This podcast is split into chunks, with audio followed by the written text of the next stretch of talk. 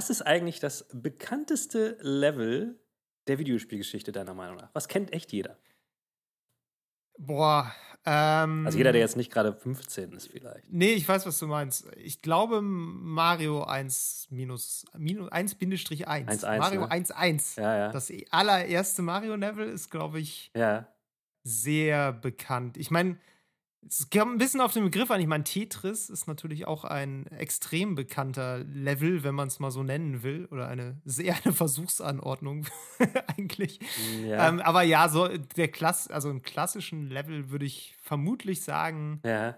es ist halt für alle Leute über 20 ist dann wahrscheinlich. Die, für alle drunter ist es die Fortnite-Insel, für alle drüber ist es vielleicht eher Mario 1.1.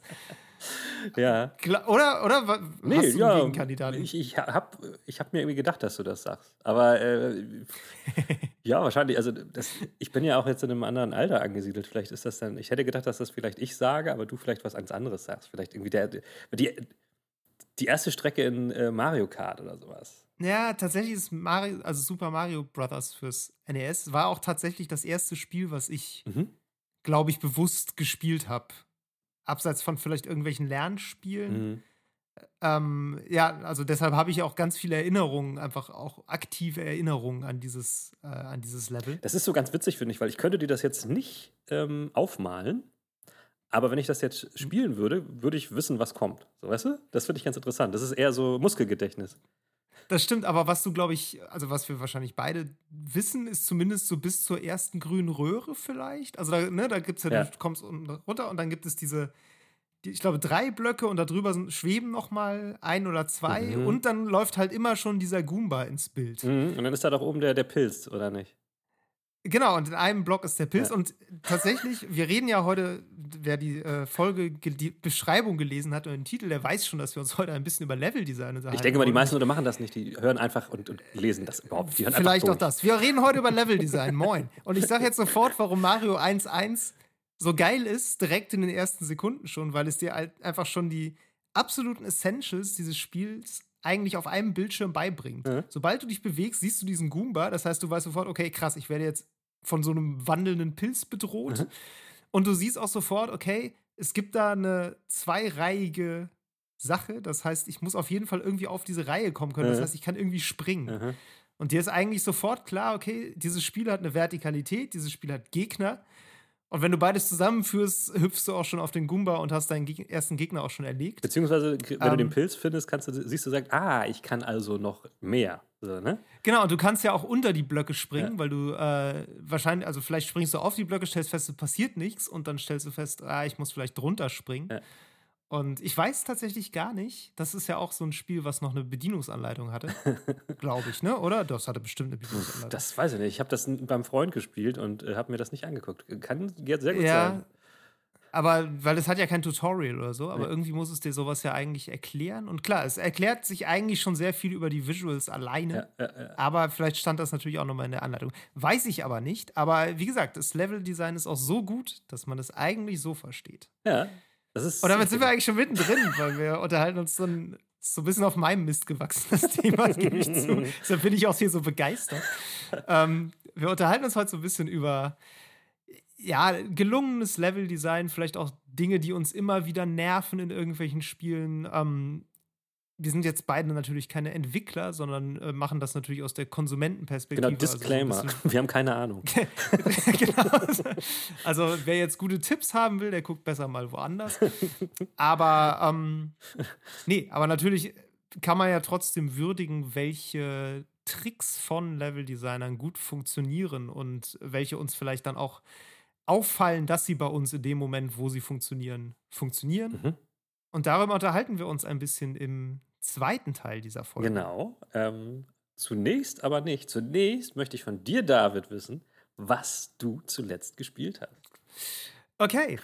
ähm, ich habe ein Spiel gespielt namens Dreamscaper.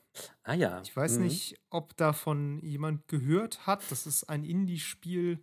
Das ist, glaube ich, nicht so wahnsinnig bekannt. Ich hatte zumindest nicht davon gehört, bevor ich die Pressemail gelesen habe und es dann ein und ein Review-Code dazu bekommen habe Mhm. und äh, das dann für ein Review gespielt habe.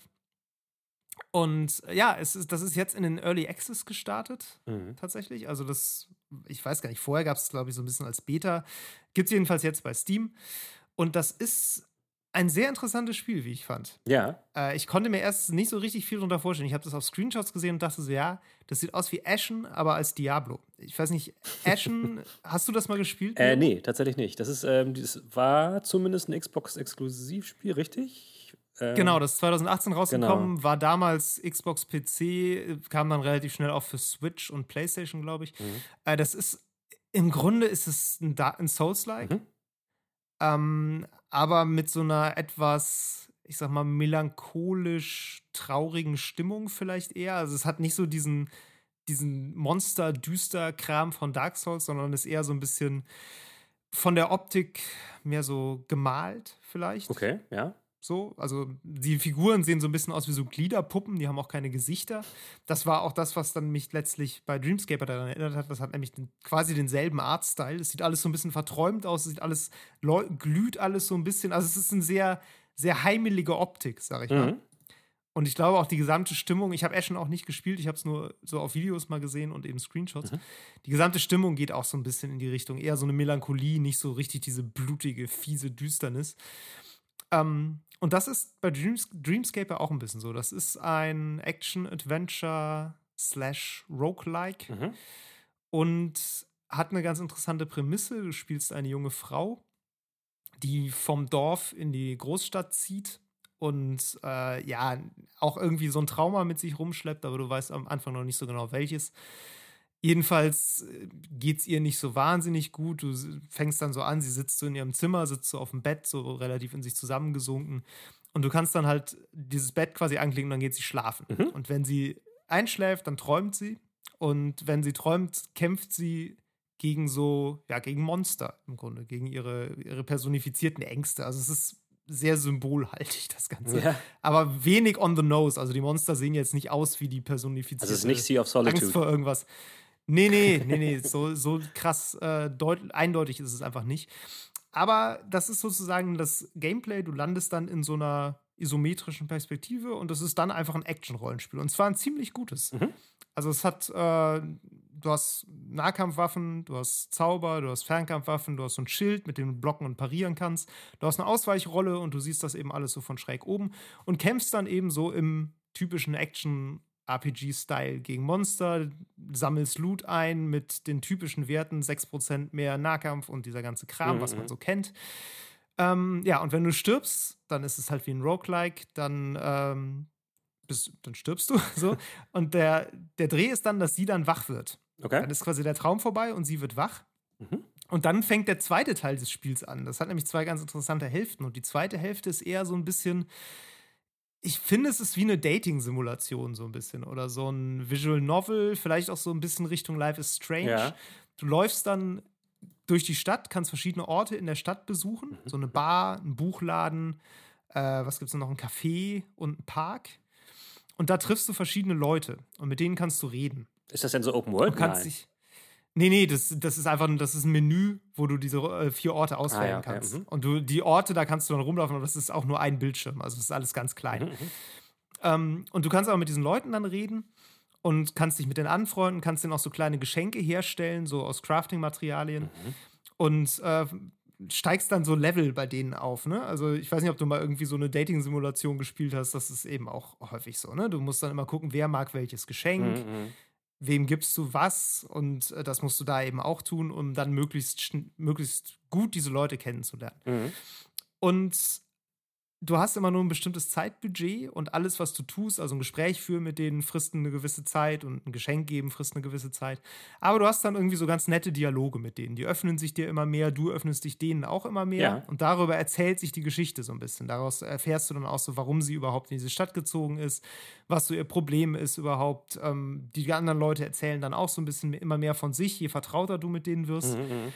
Und irgendwann ist aber der Punkt gekommen, wo du keine Zeit mehr hast und dann musst du halt wieder nach Hause und dann gehst du wieder schlafen und dann musst du wieder kämpfen. So, das ist im Grunde der gesamte Loop. Ja, also die Idee ist sozusagen tagsüber äh, sozial und in der Nacht halt ähm, kämpfen. Also Genau. Und der Trick ist jetzt, dass das beides auch noch zusammenhängt. Weil, wenn du Leute kennenlernst, dann schaltest du deren Einfluss frei. Das ist im Grunde ein passiver Bonus, den du ausrüsten kannst. mhm. Und jede Person hat einen anderen passiven Bonus. Manche geben dir mehr, mehr Blitzschaden, manche geben die, dir mehr ähm, Rüstung, manche geben dir mehr Leben, Leben, also solche Sachen. Mhm. Und das kannst du dann quasi ausrüsten und das hilft dir dann im Traum. Und im Traum wiederum sammelst du diese Crafting-Sachen ein, mit denen du dann den G- Geschenke für die baust. ja. Und das ist ganz, ganz süß gemacht eigentlich, weil du sammelst halt keine Gegenstände, sondern du sammelst sowas wie Trost oder Glück oder Einsicht. Also, so- also so ja, ja. Men mentale Kapazitäten, um eben für diese Leute äh, kreative Geschenke zu basteln. so, also es ist wirklich äh, sehr nett gemacht. Und wenn du mit den Leuten redest, schaltest du auch noch zusätzliche ähm, Waffen frei, die du dann finden kannst. Da ist es dann so ein bisschen wie Dead Cells, dass du so einen Pool an Waffen hast, der immer größer wird, die dann zufällig in den Levels auftauchen können. Okay, ja. So, das ist die Grundidee dahinter. Und äh, die funktioniert, finde ich, sehr gut. Das ist wirklich, als hätte jemand so ein Spiel genommen und hätte aus dem Menü, wo du deine ganzen Boni ausrüstest und so, noch ein eigenes Spiel gemacht. so, wo aber dann eben noch Storytelling dranhängt. Das kriegt es wirklich gut hin und das hat mir tatsächlich auch, also beide Seiten zu spielen, hat ungefähr gleich viel Spaß gemacht. Das war irgendwie nett und es ist auch so, die Action-Rollenspielseite fand ich relativ schnell relativ schwer. Okay. Also du bist schon, äh, also das erste Level ist noch relativ easy, der erste Bosskampf ist auch locker machbar. Und im zweiten rennst du echt gegen eine Wand. Im zweiten Level ist halt echt, spätestens im Bosskampf bin ich, ich bin, glaube ich, 15, 20 Mal gestorben, bis ich überhaupt da äh, weitergekommen bin mal. Okay. Und das, kon das war schon ein bisschen frustrierend. Mhm. Aber das Schöne war halt, dass du dann immer die Chance hattest, einfach außerhalb dieses Actionspiels dann doch noch auch die Leute weiter kennenzulernen. Weil ein bisschen Crafting-Kram hast du auf jeden Fall eingesammelt und ein bisschen weitergekommen bist du dann immer noch. Mhm. Du hattest quasi noch ein zweites Spiel, in das du ausweichen konntest, wenn dich das andere genervt hat. Und du konntest da natürlich auch so ein bisschen hochleveln, ne? Also du kannst die Boni ja stärken. Ja, das äh, habe ich gespielt und äh, kann ich sehr empfehlen. Cool. Ist ein sehr schönes Spiel. Also wenn jemand mal keinen Bock hat, sich zwischen äh, sich auf Blut übertränkten äh, Fußböden zwischen Folterinstrumenten mit irgendwelchen Zombies zu kloppen, äh, das ist ja, ich fand es auch schön, wie, das, wie es das geschafft hat, diese, diese Stimmung so ein bisschen rüberzubringen. Ne? Du hast auch so ganz ruhige Musik eigentlich die meiste Zeit. In manchen Kämpfen ist sie mal ein bisschen hektischer, aber häufig ist es einfach sehr entspannt. Mhm. Die Monster sind halt auch so, so Astralwesen, so ein bisschen, die verpuffen dann einfach so in so einem, ja, in so einem Nebel Okay. oder so in so Blitzen. Also, ja, es, ist, es hatte sehr interessante Ideen. Ja, die Idee klingt So, super. Ähm, ich habe ich hab bei solchen Spielen dann halt echt immer ein bisschen Sorge dafür, wenn das irgendwie zu, äh, zu sehr sich nach Holzhammer-Methode mit so einer deepen Story anfühlt. Ähm, aber wenn du sagst, das ist nicht so, dann ähm, kann, ja, kann so eine Mechanik natürlich eine Menge bringen. ich sag mal so, man muss so ein bisschen Toleranz, glaube ich, mitbringen für diese. Das ist auch so eine Life is Strange-Parallele Mhm, vielleicht, ne? mhm. Also so die, die Stadt, wo sie so hinzieht und die Leute, die sie da trifft, das ist schon alles so sehr, ich sag mal, hip. Das könnte auch Williamsburg sein. Mhm. So, also du bist dann in so einem Craft-Café-Laden und mit manchen Leuten redest du dann auch irgendwie über, über Fahrräder und über die Bands, in denen die spielen und über, äh, über die beste Art Kaffee zube zuzubereiten und so. Das, ja, also das hat schon so seine Klischee-Momente. Okay.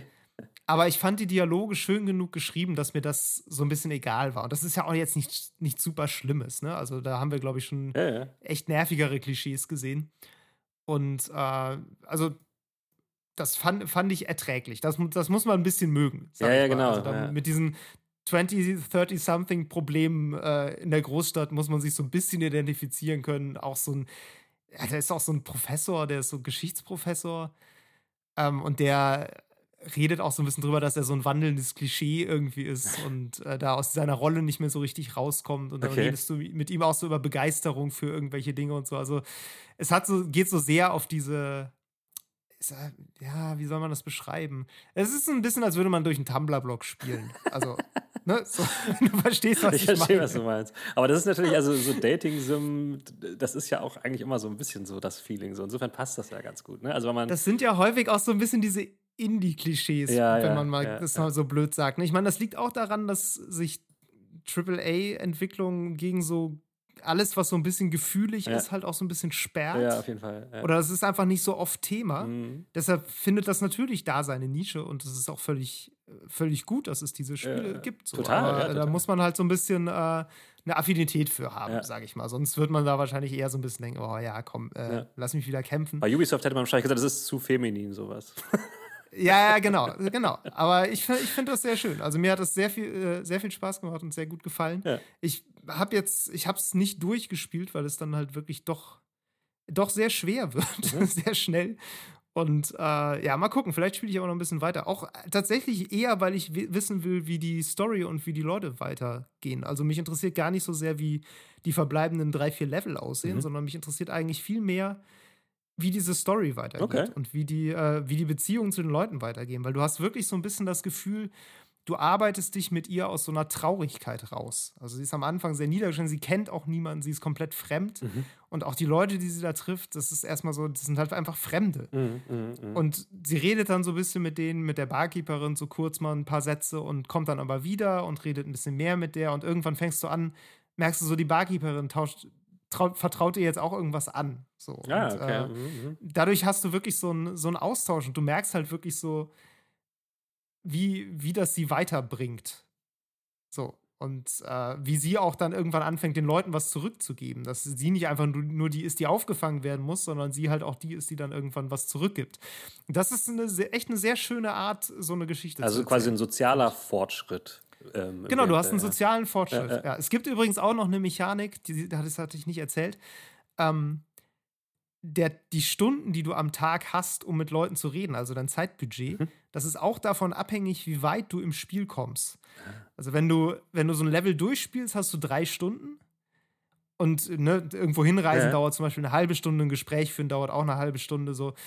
Und wenn du aber relativ schnell stirbst in einem Level, dann hast du vielleicht nur eine Stu anderthalb Stunden Okay. oder vielleicht sogar nur eine halbe Stunde. Und ich fand das eigentlich ganz cool, weil das ist so ein bisschen, als hätte sie einfach schlecht geschlafen. Als hätte sie irgendwie, als würde sie schlafen und träumen. Ja, ja, ja.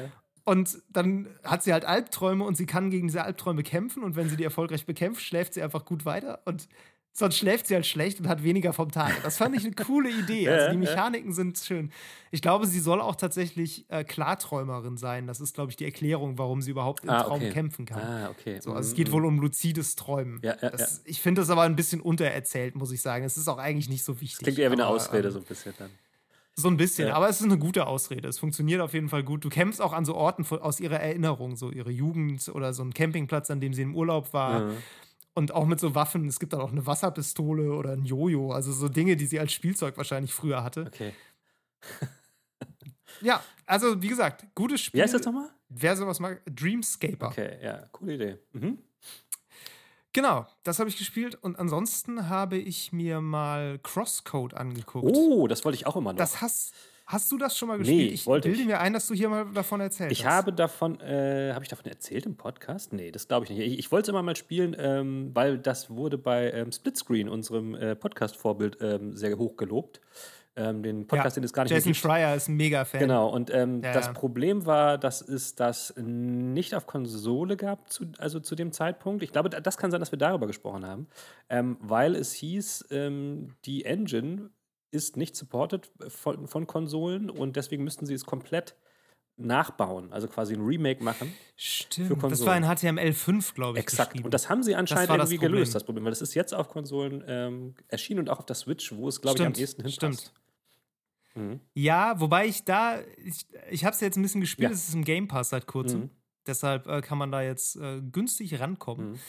Ähm, ich bin mir gar nicht so sicher, ob das auf der Switch so gut funktioniert. Okay, weil es zu Ähm, kleinteilig auch- ist oder warum? Ja, ähm, ich, ich hatte bei Twitter auch was gelesen, wo jemand meinte, dass es eigentlich gar nicht so gut passt. Ich glaube, das ist, weil der die Areale irgendwie ein bisschen zu groß sind und das, Mhm, äh, glaube ich, unübersichtlich wird. Also ich, ich könnte mir vorstellen, dass es unübersichtlich wird. Es, ist, es wirkt wie ein Spiel, was eher für einen größeren Bildschirm gedacht ist. Kurioserweise, obwohl es aussieht wie so ein SNES-Spiel Mhm, okay. Wo man eigentlich denkt, das würde auf Switch gut funktionieren, aber es ist schon viel los auf so einem Bildschirm. Also da sind echt super viele also entweder sie müssen alles sehr klein machen, damit das die gleiche Anzahl von Dingen auf dem Bildschirm ist. Und wenn sie näher ranzoomen, dann ist, glaube ich, der Bildausschnitt fast ein bisschen klein. Ist aber müßig, das zu diskutieren, weil ich habe es nicht auf Switch gespielt. Stimmt. so. Ich kann nur die PC-Version beurteilen. Ja, erklär doch mal, was das für ein Spiel ist. Das ist ein Singleplayer-Rollenspiel, das so tut, als wäre es ein MMO. was ja. einfach eine richtig geile Idee ist für ein Setting, für ein Spiel. Ähm, nee, es, also ja, das auch. Es funktioniert folgendermaßen. Ähm, du spielst eine, eine Avatar, ein, einen Avatar, einen weiblichen Avatar okay. äh, namens Lea. Mhm. Und äh, Lea ist in einem Spiel namens Crosscode ein Avatar. Und das Interessante an Crosscode ist, das spielt in der Zukunft und es ist quasi ein MMO mit realen Objekten. Also Lea ist quasi ein Roboterkörper. Ach so. Und ist auf so einem Mond. Das ist irgendein so Mond, den die Menschheit kolonisiert hat und die haben da quasi ein MMO auf diesen Mond gebaut. Okay. Das heißt, du loggst dich auf der Erde da ein und übernimmst dann die Steuerung von so einem Androiden auf diesem Mond. Mhm. So, und man spielt halt diese Lea, man weiß auch gar nicht, wer der Spieler ist, der in Lea jetzt im Kopf drinsteckt, ne? So, das ist. Ah, okay, okay. Äh, man ist das halt natürlich irgendwie selber, weil man steuert sie ja. So, aber so. Und du bist eben in dieser Welt und äh, ja, spielst jetzt dieses MMO. Hm. Und das ist tatsächlich ziemlich cool gemacht. Das sieht von der Optik her aus wie ein altes SNES-Spiel. Mhm. So ein bisschen, ja, wie so ein altes Final Fantasy oder halt auch ein, ja, für so ein altes Zelda, auch so, also von oben okay, siehst ja, du halt ja. alles. Mhm. Es spielt sich auch ein bisschen wie ein altes Zelda, gerade die Kämpfe. Also es ist halt, sind Echtzeitkämpfe. Und äh, du kannst halt so, so, so Projektile schießen und auch so mit dem Schwert schlagen und hast so ein Schild noch. Und ja, da kommt immer mehr dazu. Also auf jeden Fall so 2D-mäßig. Genau, so 2D-mäßig mhm. von schräg oben. Und das Schöne ist, ich bin noch ziemlich am Anfang, aber sehr interessant ist, wie das so verschiedene MMO-Klischees auch so aufs Korn nimmt. Ne? Du läufst dann da so rum und da laufen auch überall die ganze Zeit andere Spieler rum. Mhm. Aber das sind natürlich keine anderen Spieler, sondern das ist ja ein Singleplayer-Spiel. Das ist nicht online. Ja, das ja. sind einfach NPCs. simuliert, Ja. simulierte, genau, NPCs, mit denen du aber auch nicht reden kannst. Es gibt dann natürlich auch Händler. Und du triffst dann aber auch irgendwie andere Spieler, die dich dann, äh, die dir dann weiterhelfen, die so sagen, ja, hier, wir müssen jetzt durch dieses Startgebiet durch. Und dann kriegst du von einem irgendwie Ärger, der sagt dann so, ja, äh, du bist ja schon Level 4, hier ist eigentlich jetzt Level 3, hast du gecheatet, das kann ja wohl nicht wahr sein, ich fordere dich jetzt zum Duell raus und so. Also es nimmt halt so wahnsinnig viele Dinge aufs Korn, die man so als MMO-Spieler oder als jemand, der vielleicht mal mit dem Genre Berührung hatte, äh, die man so kennt. Ja, ja, ja. Und auch so, dass sich Leute dann irgendwann ausloggen und sagen, ja, ich bin dann weg bis morgen. Du kannst auch Leute in eine Party einladen oder auch nicht. Okay. So, also du triffst dann so eine andere Spielerin, die vermutlich Französin ist, weil sie ständig französische Worte einbaut in ihre Sprache. Und äh, so, die läuft dann mit dir rum, aber du musst auch nicht mit der spielen. Du kannst die halt dann über so ein, so ein System kontaktieren und dann äh, kannst du mit der zusammen eine Party machen. Ach, das ist ja witzig. So, die ist dann halt ein gesteuerter NPC, Ja, okay. der in einer Party kämpft. So, ähm, das ist wirklich echt interessant gemacht. Also mit dieser, die ganze Prämisse ist schon mal echt genial. Mhm. Ich finde das Spiel an sich auch gut. Es stört mich ein bisschen, dass sie auch den, finde ich, leidigsten Aspekt von MMOs mitkopiert haben, nämlich es ist wahnsinnig grindy. Okay. Also ich habe das Gefühl, ich bin die ganze Zeit unterlevelt Mhm. und muss im Grunde die ganze Zeit irgendwie stumpf irgendwelche Gegner kloppen, um überhaupt einigermaßen auf ein Level zu kommen, damit ich so in dem Gebiet überhaupt eine Chance habe. Ich weiß nicht, ob das Absicht ist. Es gab auch schon so einen Kampf gegen so einen anderen Spieler, ähm, wo er mir auch gesagt hat, ich bin unterlevelt. Da habe ich dann gesagt, ja gut, probiere ich jetzt einfach mal aus. Und der hat mich halt völlig klein gemacht. Okay. Ähm, aber das war dann egal, weil das, dann habe hab ich halt verloren und dann ging die Story trotzdem weiter. Ich weiß nicht, ob das so gedacht war, dass man den Kampf verlieren musste. ah, okay, das kann natürlich Das gibt sein. es ja manchmal. Ähm, aber das sagt dir das Spiel halt nicht, sondern das sagt dir nur, ja, du musst jetzt gegen den kämpfen. Äh, so. äh, äh. ähm, und das, also diese, diese Grindiness ist schon, stört mich schon so ein bisschen. Also es ist mir ein bisschen zu viel. Ich würde manchmal einfach lieber gerne weiter zum nächsten Gebiet gehen können, ohne das Gefühl zu bekommen, okay, krass, ich brauche hier gar nicht versuchen weiterzukommen, weil Äh, ich kann keinen Gegner besiegen. So. Ja, also da weiß ich noch nicht so ein bisschen, wie sehr mich das davon abhalten wird, das noch sehr viel weiter zu spielen. Aber vom Ding her ist es ein wirklich sehr interessantes Spiel und es ist auch toll umgesetzt. Also alles von Optik über äh, das ganze Kampfsystem, wie flüssig das funktioniert, mhm. bis hin zur Musik und so. Das ist wirklich echt, echt cool. Vor allem, wenn man weiß, dass das ein winziges Entwicklerstudio aus Saarbrücken ist. Ja, eben, wollte gerade sagen. Wollte gerade sagen, das ist ein ganz äh, kleines Studio, ja. Ja, finde ich super. Also ich, ich will es auch unbedingt nochmal spielen. Ich finde es immer klasse, wenn so, wenn so kleine Studios, vor allen Dingen ja äh, aus Deutschland, dann irgendwie mal so ein bisschen mehr Aufmerksamkeit bekommen. Und anscheinend haben die ja eine ganz gute Idee. Also es klingt für mich alles sehr interessant. Vor allen Dingen die Idee, wie gesagt, dass du ein MMO umsetzt als Einzelspieler-Kampagne-Game äh, ja. mit gefakten ähm, anderen Spielern, ist, ist richtig geil. Finde ich echt. Äh, ja, total. Das ist wirklich äh. eine goldene Idee. Die ist fantastisch. Und äh, ja, wie gesagt, die, das ist auch gut umgesetzt. Ich finde fast ein bisschen zu gut, wie gesagt. Aber, Dass man sich nie äh, ganz Stichwort, sicher ist, ja. Ja, ja. Stichwort kleine Entwicklerstudios. Dreamscaper ist übrigens auch von einem äh, Drei-Mann-Team. Ach, krass, okay. Das sind, glaube ich, Kanadier, aber auch drei Leute. Mhm, mhm. und genau. Schön. Auch, auch ein kleines Studio. Ich hatte hatte die Woche der kleinen Studios. Ja, mal, David, du bist doch sowieso unser Mann für, für, für die Indies. Ich habe auch ein bisschen Destiny gespielt, um das auszugleichen. Gut, aber ja, sonst, das wäre es soweit von mir, glaube ich. Okay. Dann erzähl du mir doch mal, was du gespielt hast, Miro. Ja, also ähm, man weiß es ja, du bist ja der Mann, wie gesagt, für die Indies. Ich bin immer der alte ähm, Mainstream-Idiot. Ähm. Das ist aber drastisch ausgedrückt. Du gehst immer in die kleinen Clubs, ich gehe immer nur in die Großraumdiskotheken. ich gehe im Moment in gar keine nee, Clubs, ich auch nicht. hoffentlich auch nicht. Ich schon seit 20 Jahren nicht mehr gefühlt. Nein, ähm, ich, ha ich habe tatsächlich, und ähm, jetzt darf ich auch drüber sprechen, ich habe äh, ein bisschen den Microsoft Flight Simulator 2020 ausprobiert. Mm. Ähm, ja, der kommt jetzt äh, in die Läden, in die Geschäfte, in die Download-Stores und ich meine, das ist ja eigentlich, ist ja eigentlich schon kein Spiel mehr. Ne? Also, ich wollte gerade fragen, ist es überhaupt ein Spiel? Jein, also es ist, ähm, es kann halt beides, sage ich mal so. Es ist schon ein Simulator, definitiv, und will natürlich auch diesen Anspruch erfüllen an Leute, die auch wirklich genau das suchen.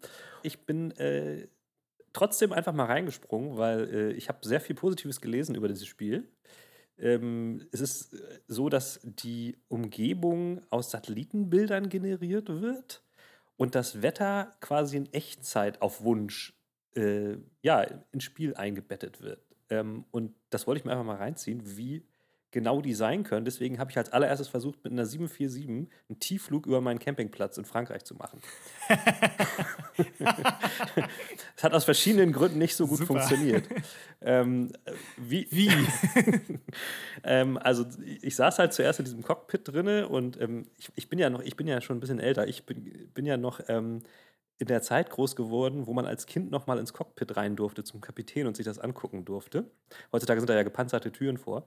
Ähm, früher durfte man ja. das ab und zu mal, wenn man ähm, da saß, dann kam dann manchmal eine Flugbegleiterin auf einen zu und meinte, hey, hast du Lust? Der Kapitän lädt dich ein und so. Ähm, und das habe ich ein paar Mal erlebt und das war ganz schön fetzig, aber es war immer schon so, ich stand dann da drin, da saßen diese beiden Männer, meistens Männer, und äh, überall um einen rum, 360 Grad sind Knöpfe. Ja, als, so stelle ich mir das ungefähr vor. Ich war nie da, aber ich stelle mir das als, so vor. Als Kind hat mir das unglaublich äh, in den Fingern gejuckt, da mal irgendwas zu drücken. Ähm, Habe ich mich aber dann irgendwie doch nicht getraut. Aber in dem Flugsimulator darf man das halt. Ähm, und es ist dann so, dass du halt dann äh, im Cockpit sitzt und unglaublich viele Knöpfe vor dir sitzen und nicht weiß, was die alle können. Weil, also ich meine, andere Leute, die, die einen Flugsimulator kaufen und anschmeißen, die kennen sich vielleicht ein bisschen aus. Ich nicht. Äh, Oder lesen die Anleitung, ne? ja, die habe ich nicht bekommen. Ich weiß nicht. Ähm, ist kein Handbuch dabei. nee, aber man kann zum Glück alles auf äh, Assistenten natürlich stellen. Ne? Also von groß auf klein. Ja. Das Ding ist, wenn du so eine 747 dann auf Vollassistent fliegst, dann wehrt die sich, wenn du mit ihr über einem Campingplatz in Tiefflug gehen willst. Ähm, das kann ich, kann ich hier nicht übel nehmen, nee, muss ich sagen. Weil ähm, diese Flugzeuge sind halt dafür gebaut, irgendwie mehr als äh, 10, Kilometer, 10 Kilometer über dem Boden zu fliegen. Und ähm, deswegen, ja, man sieht auch nicht so viel aus den Fenstern, weil so eine 747 hat ja nur sehr kleine Fenster vorne drin zum Rausgucken. Ja, gut, mhm. ähm, deswegen habe ich dann direkt den zweiten Versuch gestartet in der Cessna. Das ging viel besser. Da kannst du besser gucken und die kann auch viel tiefer fliegen. Das ist alles nicht so schlimm. Und ich war wirklich. Er hat auch nicht so viele Knöpfe wahrscheinlich, ne? Nee, genau. Ähm, die hat, glaube ich, sogar so einen so Hebel als Gas. Äh, Ding, den du so ziehst und wieder reindrückst. Ähm, jedenfalls ähm, war das schon beeindruckend, weil wie sich herausstellt, sind diese Umgebungen, und äh, da sind wir vielleicht sogar ein bisschen bei Leveldesign, wobei das natürlich ein bisschen gecheatet wäre von Microsoft, ähm, wirklich krass realistisch. Also ich bin da, ja. ich bin da ähm, brauchte ein bisschen, bis ich das finde, anhand dieser ähm, Karten, weil das sind Karten, die sehen halt aus wie die Karten, die ähm, Flugkapitäne haben. Die sind halt nicht so schön. mhm. ähm, ich habe das dann gefunden, habe den See gefunden, an dem ich immer campe und ähm, ey, richtig heftig. Das ist so, dass du so auf Haus, also auf Hausdetail-Level tauschen sie das dann schon aus gegen so generische äh, Standardhäuser, die sie so, keine Ahnung, als, äh, als Assets irgendwie im Spiel haben. Aber mhm. ähm, also ich sah die Strandbar, in die ich immer reingehe, aber es war nur ein Haus, was da stand. Aber das war schon echt ganz schön krass. Der Strand war da, ähm, es fuhren Busse auf den Straßen und so. Und dann habe ich dadurch eine völlig andere Perspektive erstmal von meinem Urlaubsörtchen bekommen und habe gesehen, ach so, da führt diese, diese lange Straße hin. da bin ich noch nie lang und so. Das war richtig krass. Dann bin ich so ein paar Runden gedreht über diesen Ferienort, der da noch ist und so nochmal zum Meer geflogen. Also es war echt, das ist schon richtig krass. Dann habe ich natürlich auch probiert, hier, das macht wahrscheinlich jeder zuerst, äh, mein, meine Wohnung mal anzufliegen. Das war auch witzig, ja. weil ähm, das Gebiet, in dem ich wohne, das ist ein Neubaugebiet und da war vor, ich sag mal so bis vor anderthalb Jahren noch nichts. Ähm, nur so eine, so eine, Fläche und ähm, diese Satellitenbilder sind nicht ganz neu, deswegen ich bin halt dann über diese leere Fläche geflogen. Ich habe dann erst überlegt, ob ich da mal landen soll, habe ich mich aber dann irgendwie doch noch nicht getraut und vielleicht mache ich das nochmal. Ähm, und das ist schon richtig krass. Also dieses, dieses Spiel ist, ist heftig. Ähm, ich habe auch von einem gelesen, der dann ähm, in Amerika in diesen Wirbelsturm reingeflogen ist, der da gerade vorbeizog, weil das Wetter ja Echtzeit ist. So. Also das heißt, ja, bei dem in der Gegend ja. war so ein Wirbelsturm, so ein Hurricane unterwegs und er ist dem erstmal hinterhergeflogen. So. Ach krass. Ja, also das ging jetzt hier nicht, weil hier gab es gerade keinen Hurricane, aber ähm, das ist schon heftig. Ähm, ich habe dann auch mal dann als nächstes erst das Tutorial dann mal durchgespielt. Ähm, und, und da lernt man dann schon tatsächlich so ein paar Basics ähm, von der Bedienung so eines Flugzeugs auch, also dann mal ohne Assistenten und das ist schon ähm, interessant und ich glaube, ich wüsste jetzt zumindest so, also ich weiß jetzt ein bisschen mehr darüber, wie so ein Flugzeug grundlegend funktioniert. Also ich würde jetzt mich auf gar keinen Fall trauen, so ein Ding zu fliegen, aber so ist, ich habe schon ein bisschen was gelernt. So und ähm, ja. ja, da gab es noch so ein bisschen Problemchen. Ähm, du musst dann, wenn du, wenn du diese Tutorial-Levels absolviert hast, musst du am Ende so einen Flug ähm, alleine sozusagen machen und dann habe ich so ein paar Cues, so wann ich irgendwie abbiegen soll und so erstmal nicht, nicht mal hingekriegt, um, also muss einmal so navigieren, so einen Flug mit so einer Schleife über den Flugplatz und dann musst du wieder alleine landen. So. Und da musst du halt genau im richtigen Moment navigieren und dann umdrehen. Und es war ein bisschen schwer und da hat das Spiel meiner Meinung nach könnte noch ein bisschen barrierefreier sein. So. Ähm, aber es war an, an sich, äh, ist das ein cooles Erlebnis und wer sich für sowas interessiert, also der sollte sich das unbedingt mal angucken.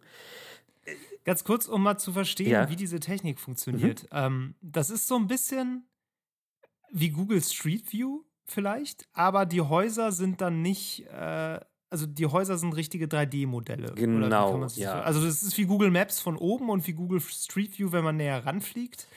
Aber die Häuser sind eben durch 3D-Modelle ersetzt. Genau, es ist so wie Google Maps in 3D. Ja, und es gibt ja bei Google Maps auch tatsächlich 3D, ne? Also es gibt halt vereinzelt in Städten. Genau, und so, und so ein bisschen ja. so ist das auch, weil, weil also nur geil. Markante Gebäude sind auch nicht einfach nur gegen irgendwelche Assets ausgetauscht, sondern sie sind wirklich da.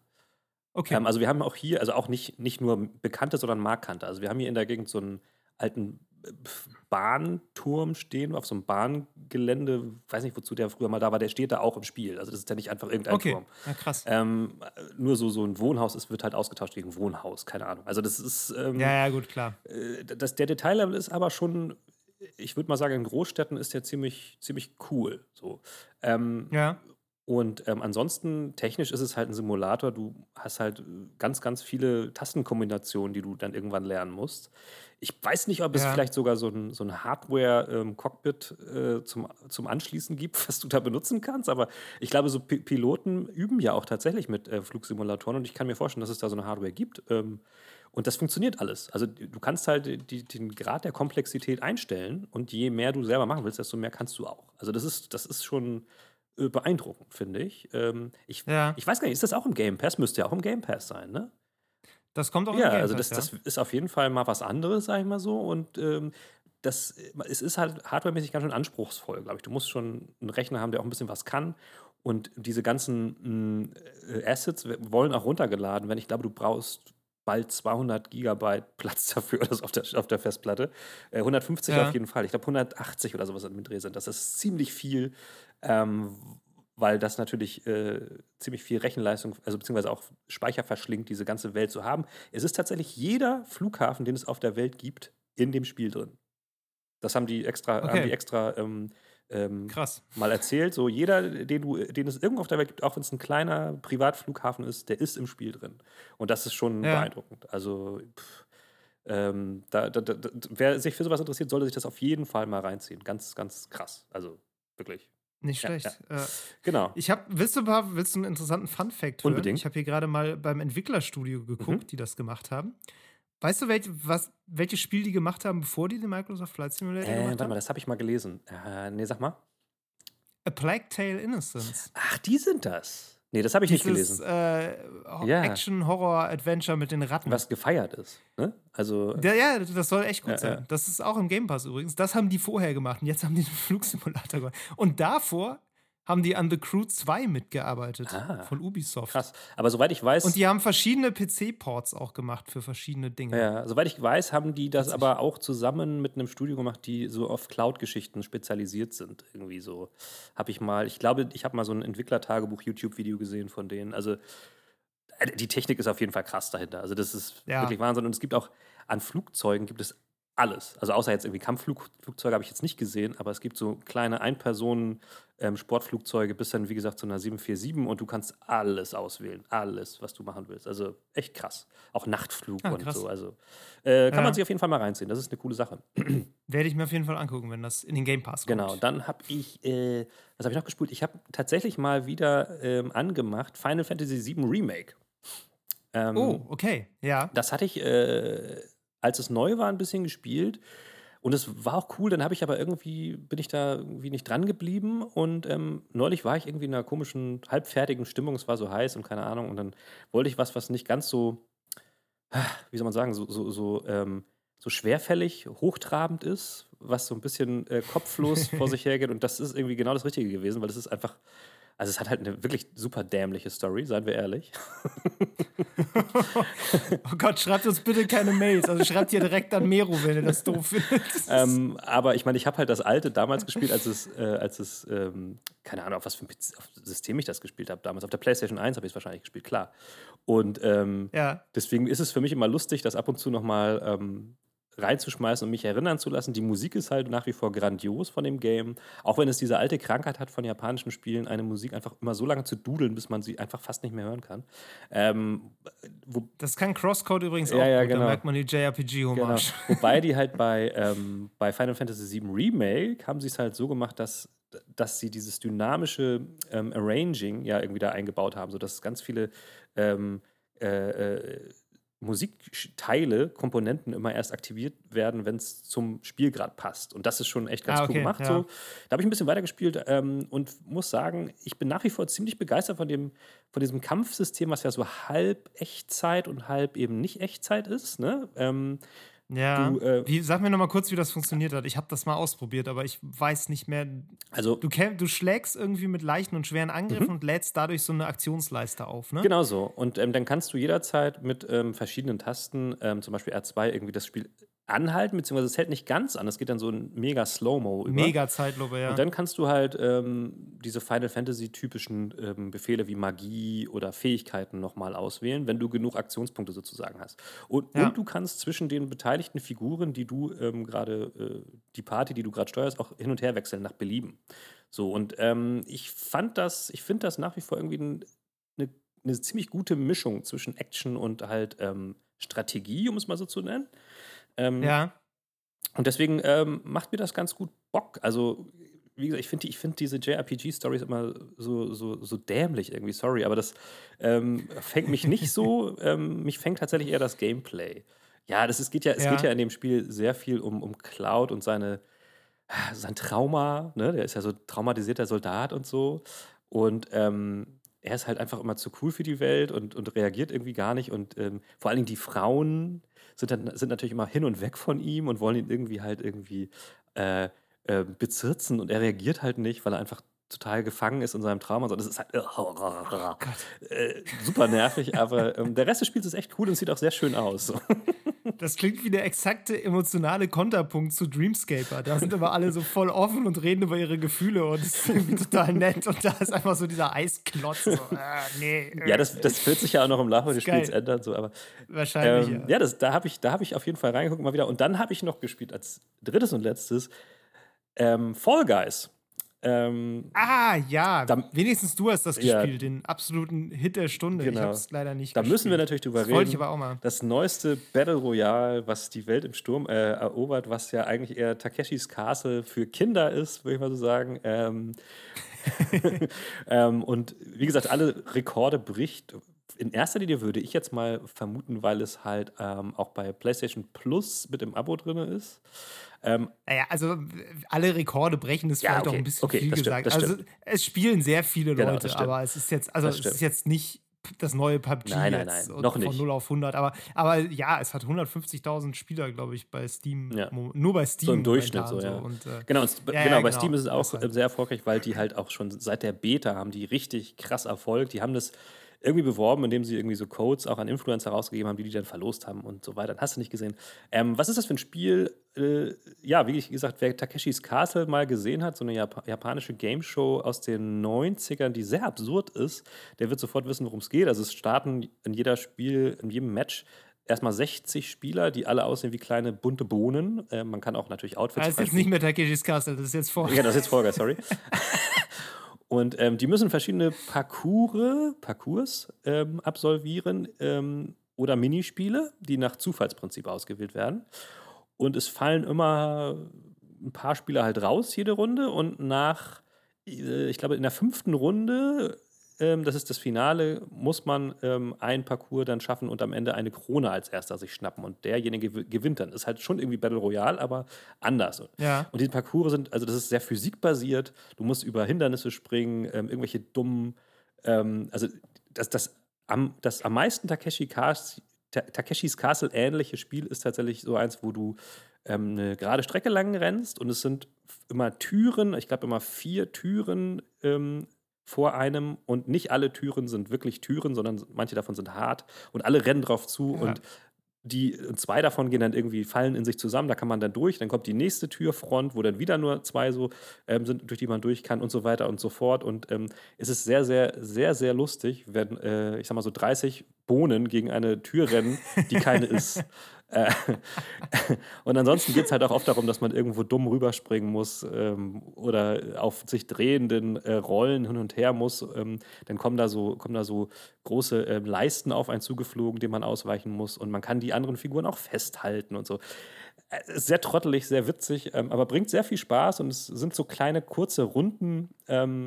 Dass es wirklich süchtig macht. Ne? Also du spielst eine, scheiterst im ersten Spiel, machst direkt nochmal an, dann noch eine, noch eine, schaffst du es irgendwie nochmal in die dritte Runde, dann scheiterst du wieder, machst nochmal äh, und so weiter und so fort. Und es ist halt auch so ein Battle Pass-Ding drin, dass du halt immer so Punkte sammelst und dann irgendwie was freischalten Ja, ja, kannst. ja. Also ähm, hat alles, was man braucht, um heutzutage ähm, Suchtpotenzial zu, ähm, zu generieren. Und das ist schon ganz cool. Mhm. Ja. Ich würde aber sagen, wenn ich das jetzt nicht bei PS Plus gratis drin gehabt hätte, dann hätte ich gezögert dafür, ich glaube, es kostet 19 Euro oder sowas, auszugeben. Ja. Äh, Guck, das wussten die. Ja, vielleicht wussten die das. Aber es, es ist schon witzig. Ähm, und klar, wenn man das jetzt spielt und, und mit seinen Freunden spielt oder so, also man kann auch Leute in seine Party einladen und so, okay, dann ist es was anderes. Als, als, als Spiel mit Freunden zusammen ist es cool, Multiplayer-mäßig, so als Solo-Typ. Ähm, weiß nicht, ob ich das gekauft hätte. Ja. Wobei ich Takeshi, Takeshis Castle Fan war und ähm, das Spiel- Spielprinzip cool ist. Ähm, aber ja, Ich- hm. Ja, ich, äh, also ich habe das Spiel selber noch nicht gespielt. Ich kann, kann kenn, ich kenne Takeshis Castle auch. ja. Ähm, habe ich hab das ein paar Mal gesehen, auf jeden Fall. Ähm, Finde das Spiel sieht wahnsinnig witzig aus und mir gefällt so ein bisschen die, die Idee dahinter, auch so gerade was du meintest mit diesen Türen zum Beispiel. Ne? Äh, es ist ja, das ist ja völliges Glück. Wenn du zufällig auf die, zufällig dumm auf die falsche Tür zuläufst, dann hast du halt einen Nachteil, Ja, ja. weil dann bist du halt schon zurück. Und, aber andere mit dir halt auch. Deshalb ist es wieder nicht so schlimm. Und ich, ich glaube, was ich so schön finde an dem Spiel ist, äh, dass es dir also du kannst da drin gut sein in dem Spiel, aber das garantiert nicht, dass du gewinnst. Genau, ja. Und nur weil du schlecht bist in dem Spiel, heißt es auch nicht, dass du verlierst. Mhm, Und das finde ich cool. Ja. Einerseits finde ich, passt dieses Spiel total gut in unsere Zeit gerade und in die Art und Weise, wie Gaming im Moment mhm. genutzt und konsumiert wird, weil es sieht auch einfach bei Twitch halt wahnsinnig witzig aus. Es ist einfach so ein perfektes Twitch-Spiel. Das siehst du ja auch an den Aufrufzahlen. Das Klar. gucken gerade mega viele Leute so. Klar. Gleichzeitig passt es irgendwie gar nicht, weil Skill irgendwie eine sehr untergeordnete Rolle spielt. Mhm. Also ich weiß, ich kann nicht beurteilen, wie präzise die Steuerung ist. Dafür müsste ich es jetzt gespielt haben. Aber es sieht nicht so aus, als könnte man sich da unfassbar präzise bewegen. Nee, das ist gerade der Gag. Und dieses es gibt Phys- sicherlich ja. irgendwelche Strategien und Tricks, wie man in irgendwelchen Leveln gut weiterkommt, Ja. aber trotzdem glaube ich, dass immer eine ganz gehörige Portion Glück auch dabei ist. Und ich weiß noch, dass ich jetzt neulich eine Nachricht gelesen habe, dass jetzt Leute angefangen haben, in dem Spiel zu cheaten. Mhm. Also, das hat jetzt auf Steam schon ein Cheater-Problem. Ja, ja, ja. So, und zwar anscheinend, ein, also so wie es da stand, ein relativ großes. Äh, ja, und da, da dachte ich so, das ist das Idiotischste, was ich mir vorstellen kann. Weißt du, wa warum cheatest du in diesem Spiel? Mhm. Das, da geht, es geht ja noch nicht mal um Können in irgendeiner Weise. Mhm, Es ist ja, das ist ja wirklich einfach eigentlich der Inbegriff von, das machst du nur, weil es dir selber gerade Spaß macht. Ja. Und da, da, also ich weiß noch, dass mich das komplett schockiert hat, dass Leute jetzt selbst in diesem Spiel anderen quasi den Spaß vermiesen, Ja. indem sie äh, jetzt da cheaten. So. Ich meine, ist völlig klar, Leute machen das ja auch absichtlich teilweise. ja. Aber es macht einen noch trauriger als bei Call of Duty, weil du denkst, es ist doch wirklich, wir hätten so schön jetzt mal alle was haben können, wo alle dran teilnehmen können. Ja, ja, ist so. Nein, das ist natürlich, es ist wirklich der Gag, ist dieses Physikbasierende, dass es halt sich ein bisschen dämlich steuert und du halt ähm, schnell über Dinge stolperst, über deine eigenen Füße und so weiter und so fort und mal irgendwo hängen bleibst. Und was du schon sagst, der, der Spaß daran, jemandem zuzuschauen, ist halt auch, dass er halt das vermeintlich sehr gut kann und bis zum Ende kommt und dann aber dumm abspringt oder von jemand anderem Genau. weggeboxt wird und Oder total durchdreht, weil er ja und einfach Pech hat und total durchdreht, weil er es halt dann doch nicht schafft. Und ähm, Ja. das ist ja sozusagen, du hast ja quasi, ähm, du hast ja nur ein Leben. Also du, die Runde ist, das Match ist sofort beendet, wenn du halt einmal dann raus bist. Oder kannst du, kannst du Ja. nicht nochmal oder sowas. Und das macht halt den Gag aus. Also insofern ja. Ähm, ich verstehe das auch nicht, aber ich glaube, das ist auch einfach die Natur des Menschen. Wenn es irgendwas zu cheaten gibt, dann wird er es immer probieren. Ja, ja, klar. äh, es ging mir einfach nur so rum, dass das so ein bisschen diese, Ja, diese Stimmung des Spiels eigentlich so völlig unterläuft, weil man das wirklich sieht und denkt, das ist doch, Exakt, das ja. ist wirklich mal ein wunderschön unschuldiges ja, ja genau. Multiplayer-Spiel, wo man eigentlich, wo einem jetzt auf den ersten Blick nichts einfallen würde, was daran keinen Spaß Mhm, macht. Weil, ne, wenn du, wenn du verlierst, okay, dann fängst du halt wieder neu an, dann bist du auch nicht mehr mit den gleichen Leuten in der Runde. Die Chance, dass sich irgendjemand an dir festbeißt und dich die ganze Zeit bis aufs Blut nervt, Mhm. ist halt mega gering, weil bist halt dann raus und dann bist du in einer neuen Runde. Ja. So selbst diese ganzen Probleme, die Multiplayer-Spiele haben, du brauchst keinen Voice-Chat, du kannst nicht, Ja. wirst nicht beschimpft von irgendwem, Mhm. es gibt keine Möglichkeit, dich groß zu trollen Mhm. oder zu, zu dissen, zumindest nicht wiederholt. Ja. So und das ist alles irgendwie nicht da. Und das ist eigentlich was total Schönes. Total. Ja. Das ist halt aber auch einfach, ähm, das Coole an dem Spiel ist auch, dass es sich halt total schnell selbst erklärt. Also du, da gibt es eigentlich nichts, was du lernen kannst Ja. groß so. Ähm, das führt natürlich dazu, dass alle immer sofort irgendwie ähm, sich fragen, ja, was gibt es da für Tricks, um weiterzukommen? Weil das eigentliche Gameplay Ja, sich ja. sofort erklärt. Also ich habe das auch mit meinen, mit meinen Kindern gespielt sogar, die, wie Ja. wir ja alle im Podcast wissen, eigentlich so gut wie gar nicht äh, zum Spielen kommen in meinem Haushalt. Ähm, aber auch das ist ein Spiel, das haben die halt sofort gerafft. Ne? Also da erklärst du, Ja. Parcours, du musst von A nach B kommen. Komm, komm am schnellsten, auf dem schnellsten Weg zum Ziel. Und es ist sofort jedem klar. Und das ist halt cool und es bringt Ja. halt trotzdem ähm, von, von jung bis alt super Spaß. Also ob du nun Ja, fünf bist ja. oder äh, 45, du wirst damit auf jeden Fall Spaß haben. Und das ist also, finde ich richtig cool. Ich fand es auch cool, ähm, wer das ein bisschen verfolgt hat, auf Twitter haben die ähm, sehr sympathischen Community Manager, der ähm, Ja, sehr sympathisch darauf reagiert hat, als auch am, am Release-Tag natürlich deren Server völlig zusammengebrochen sind. Und der hat das ganz cool gemanagt. Ich habe jetzt sogar gesehen, ähm, es gibt ein sehr sympathisches Interview mit diesem Community Manager, der, hinter diesem, diesem Twitter-Kanal steckt, weil alle halt total begeistert von dem waren und keiner wusste, wie er heißt. Und ähm, deswegen hat irgendeine Seite, wir können das ja vielleicht mal verlinken, wenn ich es jetzt wiederfinde, ähm, den mal interviewt. Ja. Das ist ein ähm, Ah ja, cool. netter Typ so aus Amerika, der, der sich da äh, reingehangen hat und genau den richtigen Ton immer trifft. Und das ist ja, glaube ich, auch gerade bei so Multiplayer-Games, die beim Launch ähm, Serverprobleme haben, gar nicht so einfach. Ähm, und Nee, das hat mich, fand ich, Ich auch weiß cool. noch, äh, ich weiß noch bei Temtem, diesem Pokémon MMO, was Anfang des Jahres rauskam, mhm. war das auch so. Die hatten auch mega Probleme am Anfang, weil die hatten auch ein richtig gutes äh, Social Media Team, was halt sehr viel einfach kommuniziert hat und auch moderiert hat ja. und halt auch so eine gute Balance gefunden hat zwischen tut uns leid, wir arbeiten dran, hier an den und den und den Sachen arbeiten wir, bitte habt ein bisschen Geduld, mhm. aber halt auch Grenzen gezogen hat und gesagt, Leute, so nicht. Ja, ja. So, wenn Leute halt ausfällig geworden sind und halt auch wirklich einfach gesagt haben, wir wollen das und das wollen wir hier nicht haben. Ja. So, und das war, das war gut. Die haben einfach äh, eine gute Moderation gemacht. Mhm. Ähm, ja, haben auch, glaube ich, Leute weggeblockt, die einfach völlig ja. äh, ausfällig waren. So, also die haben, hatten dann da auch keine Scheuklappen, auch irgendwie zu sagen, das hier ist unser Kanal. Ja. Und da, das, das ist auch, glaube ich, wichtig. Also freundlich sein ist das eine, aber eben auch Grenzen setzen können ist das andere. Und äh, das kann der Fall Guys-Typ bestimmt ja, auch. Ja, er hat halt auch, also natürlich kamen dann die ersten Leute, die wieder sagten, ja, ey, was twitterst du hier rum, arbeite an den Servern. Und er schrieb so, ey, die Leute, die Leute vom IT-Team lassen mich nicht in Umkreis dieser Server, niemals im Leben, auch wenn ich das wollte. ähm, und ähm, ja, und dann auch so, ja, ja, Social Media Team, Social Media Team, er ist halt kein Team, er ist halt alleine so. Und, und, und ja. hat dann halt auch ganz, ganz locker immer auf sowas reagiert und das auch ganz gut gekontert. Insofern, ähm, sympathisches Spiel, sympathisches Team, ähm, soweit man das beurteilen kann. Ähm, Fall Guys, wer Lust hat auf äh, familienfreudigen Spaß, unbedingt mal reinschauen. Wer Meru mal unbedingt irgendwie von einer fluffigen äh, Rampe ins Wasser schmeißen wollte, kann das ab sofort auf PlayStation tun. Ja, unbedingt. Cool. Soweit, so gut. Gut. Dann cool. reden wir mal über was anderes. Label Design. Dann reden wir über was anderes. Ja. So, jetzt sind wir eigentlich, äh, Meru, unverhofft schon mitten im Thema gewesen, weil äh, im Grunde haben wir jetzt die ganze Zeit bei Fall Guys auch nur darüber gesprochen, warum das eigentlich so ein gutes Leveldesign hat, wenn man mal ganz ehrlich ist. Also, es erklärt sich gut, es ist alles ja.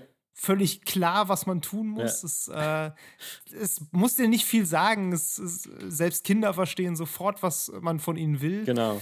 Ähm, viel besser geht es ja nee, eigentlich genau. nicht, ne? wenn man äh, Leveldesign hat halt äh, eine Menge auch mit Transparenz zu tun, kann man sagen. Ne? Also das geht darum, ähm, was zu bauen, was irgendwie äh, natürlich Spaß vermittelt, aber was dir auch sofort ohne Umwege sagt, was du hier tun musst, um durchzukommen. So. Und ähm, ja. Guys macht genau das. Also ich meine, klar, es sagt es ganz ähm, explizit, schaffst als Erster ins Ziel, ist logisch. so. Aber ähm, du hast halt diesen Parcours dann vor dir und es ist auch so, dass zum Leveldesign, zu gutem Leveldesign für mich auch gehört, dass du halt einen Frust gut konterst als Leveldesigner. Ne? Weil es gibt natürlich ja. Situationen, ähm, gerade bei Fall Guys, wo du dann über irgendwelche Pylonen klettern musst und dann fällst du runter. So. Und das ist natürlich erstmal schlecht für dich als Spieler. Also, was passiert dann als nächstes? Dann gibt es verschiedene Situationen. Es gibt entweder die Situation, dass du einfach wieder respawnst, so zehn Meter weiter vorne, Mhm. Und das ist auch okay, weil dann weißt du, okay, ich probiere es jetzt nochmal. Ich versuche jetzt mal diese, diese Lücke, die ich eben nicht überspringen konnte, jetzt mal richtig zu überspringen. Und das ist ja auch schon mal cool. So, ich habe direkt so, ne, äh, wie soll man sagen, eine kleine Herausforderung, die will ich jetzt schaffen. Oder bei anderen Stellen ist es so, du fällst drunter und dann ist da drunter noch eine zweite Ebene, wo du halt auf eine andere Art und Weise auch zum Ziel kommst. Dann ist da meinetwegen so ein. Ah, okay. Voll, die sind ein bisschen länger dann vielleicht. Ticken länger, ja, manchmal. Also, das ist ja. ein vollgeschleimter Fußboden, dann musst du halt so eine, so eine Rampe hochgehen und dann bist du eigentlich auch am Ziel. So, aber natürlich weißt du, okay dass du als Strafe länger brauchst, als die, die es obenrum schaffen. Und das ist, das ist schon Level Design 101, würde ich jetzt mal als Live einfach mal in den Raum schmeißen. Würde ich, würde ich tatsächlich auch ne? sagen. Es ist so ein bisschen, äh, erinnert mich gerade ein bisschen an diese, ähm, ist so ein bisschen die Nintendo-Design-Schule vielleicht auch, ne? Also, hm. ich weiß nicht, ob du, hast du Super Mario Odyssey gespielt? Nee, leider nicht. Will ich immer noch. War mir zu ähm, teuer. Super Mario Odyssey hat extrem viele so Sammelobjekte, diese Monde. Mhm. Und diese Monde bekommst du auf sehr unterschiedliche Arten und Weisen. Aber äh, dem Ganzen ist quasi gemein, dass es verschiedene Schwierigkeitsgrade gibt, wie du an diese Monde kommen kannst. Manche Monde kriegst du ziemlich einfach, manche kriegst du im Rahmen der Story. Ähm, manche musst du erst finden. Mhm. Da musst du zumindest das erstmal schaffen. So, du musst eine Abzweigung finden, die du vielleicht sonst nicht gesehen hättest. Manche sind halt auch mit einer gewissen Herausforderung verknüpft und manche sind halt wirklich echt schwer zu kriegen. Mhm. Die sind halt wirklich, äh, da musst du wirklich super präzise irgendwelche Stellen überspringen und mhm. so. Und der Witz ist aber, du brauchst natürlich nicht alle, es sei denn, du willst irgendwie der super ähm, Completionist sein. So. Compl Completionist ja. sein. So. Aber im Grunde gibt dir das immer verschiedene Möglichkeiten, weiterzukommen auf verschiedene Arten, wo du deine Schwierigkeit selber wählen kannst. Ja, Wo du mhm, selber bestimmen kannst, welche Herausforderung du haben willst. Das ist nicht ganz das gleiche wie bei Fall Guys, da geht es ja mehr um, wie mitigierst du quasi Scheitern und Mhm. wie äh, bringst du Leute dazu, trotzdem eben weiterzukommen. Mhm. Aber ich glaube, das ist was, was gerade Nintendo sehr gut kann. Verschiedene Wege dir aufzuzeigen und klarzumachen, die sind unterschiedlich herausfordernd. Ja, Und du wirst aber natürlich auch sehr belohnt, wenn du den herausforderndsten Weg gehst. So, ähm, klar. du hast tatsächlich, ich hatte tatsächlich irgendwann das Problem, dass ich nur noch die ganz schweren Monde frei hatte. Die hätte ich dann alle holen müssen. Ähm, aber dafür muss, hätte ich dann natürlich mich jetzt richtig reinhängen müssen, um diese ganzen super präzisen Jump-Run-Passagen zu Mhm, meistern. mhm, So mhm. muss man dann immer gucken, ob man da Lust drauf hat. Aber du kommst durch das Spiel auch so durch. Du musst das nicht unbedingt können. Okay, So, aber, mhm. genau, aber unterschiedliche Wege, die dir mit unterschiedlichen Mitteln äh, was, also dich voranbringen, ist auf jeden Fall eine interessante Art, finde ich, ein Level zu gestalten. kannst du in- eine Herausforderung zu gestalten. Kannst du in Mario Odyssey den Schwierigkeitsgrad verstellen oder ist es immer der gleiche? ich glaube, es ist immer der gleiche. Ja, dann ist es natürlich cool, weil du dann innerhalb eines Schwierigkeitsgrades verschiedene, wie soll man sagen, ähm, Schwierigkeitsauswahl bietest. Und Genau, das ist natürlich genau, ziemlich so krass, schon. als, also im Sinne von Leveldesign, dass ein Level, das gleiche Level, verschiedene Herausforderungen in einem bietet. Das ist, Ja. aber das stimmt, das ist klassisch Nintendo irgendwie. Das, da hast du recht, das ist cool. Ja. Tatsächlich bringt mich das aber gerade zu einem meiner Beispiele, die ich mir aufgeschrieben habe, weil wir wollten ja auch so ein bisschen darüber reden, was sind so Level, die uns vielleicht in Erinnerung geblieben Mhm. sind. Und äh, ich habe auf jeden Fall Dishonored 2 auf der Liste. Ja, das habe ich mir ja fast ich in den gedacht. letzten Wochen ne, auch schon viel gesprochen habe. Aber das ist auch so. Ich habe das ja zweimal durchgespielt jetzt. Einmal auf äh, Super Stealthy und niemanden umbringen. Mhm. Und einmal auf Scheiß auf alles und äh, volle Konfrontation. Äh, mal abgesehen davon, dass der volle Konfrontation-Durchlauf so ungefähr 15 Stunden kürzer war als der erste, äh, ist das natürlich auch viel einfacher gewesen. Ja. Die Level sind die gleichen, aber die geben, sie geben dir halt die Werkzeuge, um dich in diesem Level auf eine ganz andere Art zu bewegen und ganz anders zu agieren. Und damit wählst du auch so ein bisschen deine eigene Schwierigkeit natürlich, ne? Weil wenn du sagst, ist mir egal, wie viele Leute da sterben, Ja. ich gebe mir, weil das Spiel framed, framed dir zwar schon sehr eindeutig, okay, wenn du Leute umbringst, ist das eigentlich nicht so cool, weil das Ende wird dann zynischer. Aber es bestraft dich jetzt nicht im Sinne, dass es sagt, du darfst in dieser Mission niemanden töten oder so. Ähm, sondern es lässt dir die Wahl. Und lässt dir da auch die Wahl, dich quasi selber ähm, zu entscheiden, wie du da durchgehen willst. Mhm. Ist ein bisschen wie, äh, also geht eigentlich fast zurück in den Grundzügen auf so den absoluten Klassiker von äh, solchen Dingen, nämlich Geheimgänge, ne? Also sowas Mhm. wie äh, Abkürzungen in selbst in Mario Kart oder halt Ja, stimmt. ich weiß nicht, ob du, wo wir eben schon mal bei Super Mario Bros. waren, äh, erinnerst du dich an das zweite Level? Also Wo du so Level oben rüber 1, kannst, ne? 2? Genau, wo du, un, du bist unterirdisch und du kannst aber an einer Stelle, indem du so Blöcke kaputt Mhm. machst, kannst du quasi das halbe Level abkürzen, Mhm. indem du einfach hochläufst und quasi über dem Bildschirmrand Ja. entlangläufst, was ein ziemlich cooler Trick ist, weil man eigentlich damit, nicht damit rechnet, dass man da überhaupt hin kann, Mhm. weil man denkt, das ist einfach nur ein Block, der symbolisiert, dass da unterirdisch ist. Aber ja, genau. Das sind äh, Ja. Natürlich auch einfach Wege, wo du dann die Cleverness des Spielers ein bisschen herausforderst und ihm dafür eine Belohnung Natürlich, und du gibst. warst natürlich damals, wenn du das, wenn du das konntest, ähm, der absolute King, wenn du dann auf irgendeiner äh, Kids-Party das mal gezeigt hast und alle so, was? Ja, Oh, krass, das kann man, oh, was? Das geht? ja, das, und damals, damals gab es ja noch, konnte man da nicht googeln, ne? Oder gab es maximal gab's, äh, Zeitschriften, in denen man sowas mal nachgucken konnte. Aber wenn man das drauf hatte, ey, dann konnte man richtig äh, zeigen, dass man der King ist. Das war schon richtig cool. Total. Aber ich glaube, so, sowas kannst du eigentlich auch nur machen, Ja.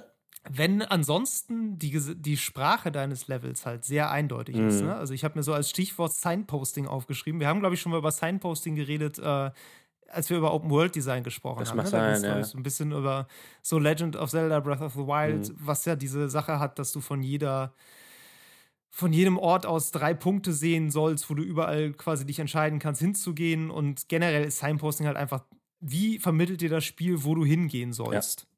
Und ich finde, gutes Signposting merkt man häufig gar nicht. Mhm. Also so gutes Signposting ist halt einfach sehr klares Design. Wenn das Design klar ist, kannst du dir halt auch so, leist so Sachen leisten wie coole Geheimgänge, weil dann einfach, das ist dann eine Abweichung von dieser, diesem klaren Design, die du aber erst entdecken musst. Ja, okay, ja. Mhm. Mhm. Was sehr nervig ist, finde ich, ist schlechtes Signposting.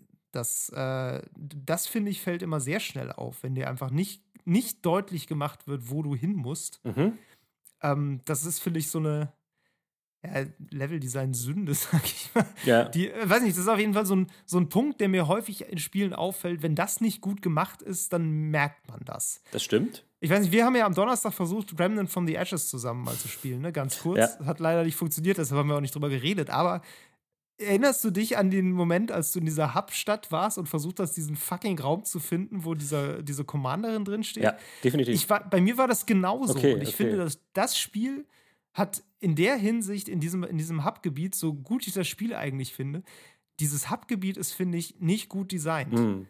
Weil auch wenn der Raum rot leuchtet, so diffus, wird dir der Weg dahin, finde ich, einfach nicht gut erklärt. Nicht gut genug, ja, So. ja. Genau, und ich weiß gar nicht genau, woran das liegt. Ich glaube, es ist einfach, weil da alles aus Stahltreppen und, äh, und Beton besteht, sodass du einfach keinen Weg ja. erkennst. Also am Anfang dachte ich oder denkt man vielleicht als Spieler auch automatisch, das ist natürlich jetzt der Gegenstand der Sache, dass ich den finden soll. Das ist jetzt die Herausforderung.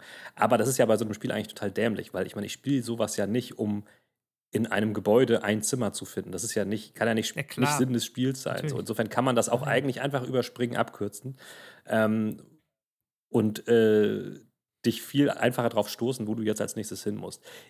Ich meine, ich bin ganz am Anfang, ich kann mir auch vorstellen, dass irgendwann diese, diese Basis total bevölkert ist und ähm, dann macht dieser ganze überflüssige Platz, der da drin ist, dann auch irgendwann Sinn. Aber was du sagst, stimmt, ähm, das ist als am Anfang schon irgendwie ein bisschen komisch. Ja.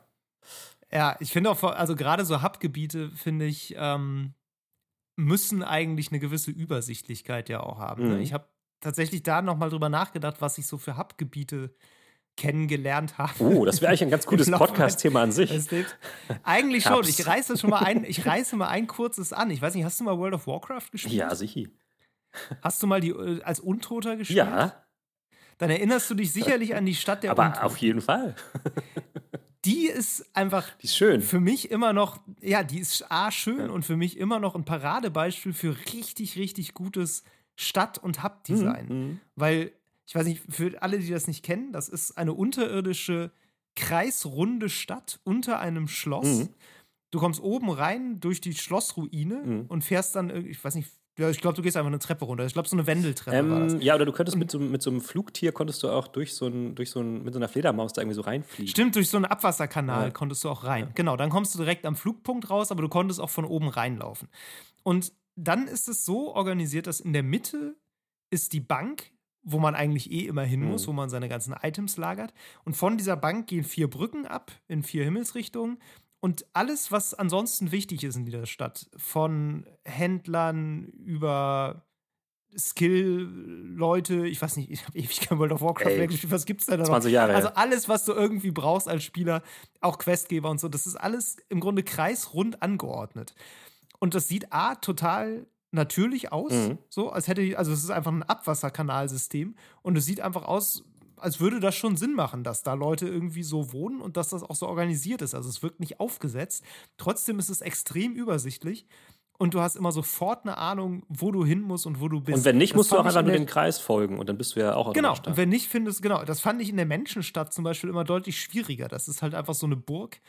Und äh, ja, da gibt es dann verschiedene Stadtviertel und da ist das dann immer so ein bisschen das Problem. Wenn du die Abzweigung verpasst, weißt du wieder nicht, wo du hin musst. Also eigentlich musst du Schilder lesen. Mhm.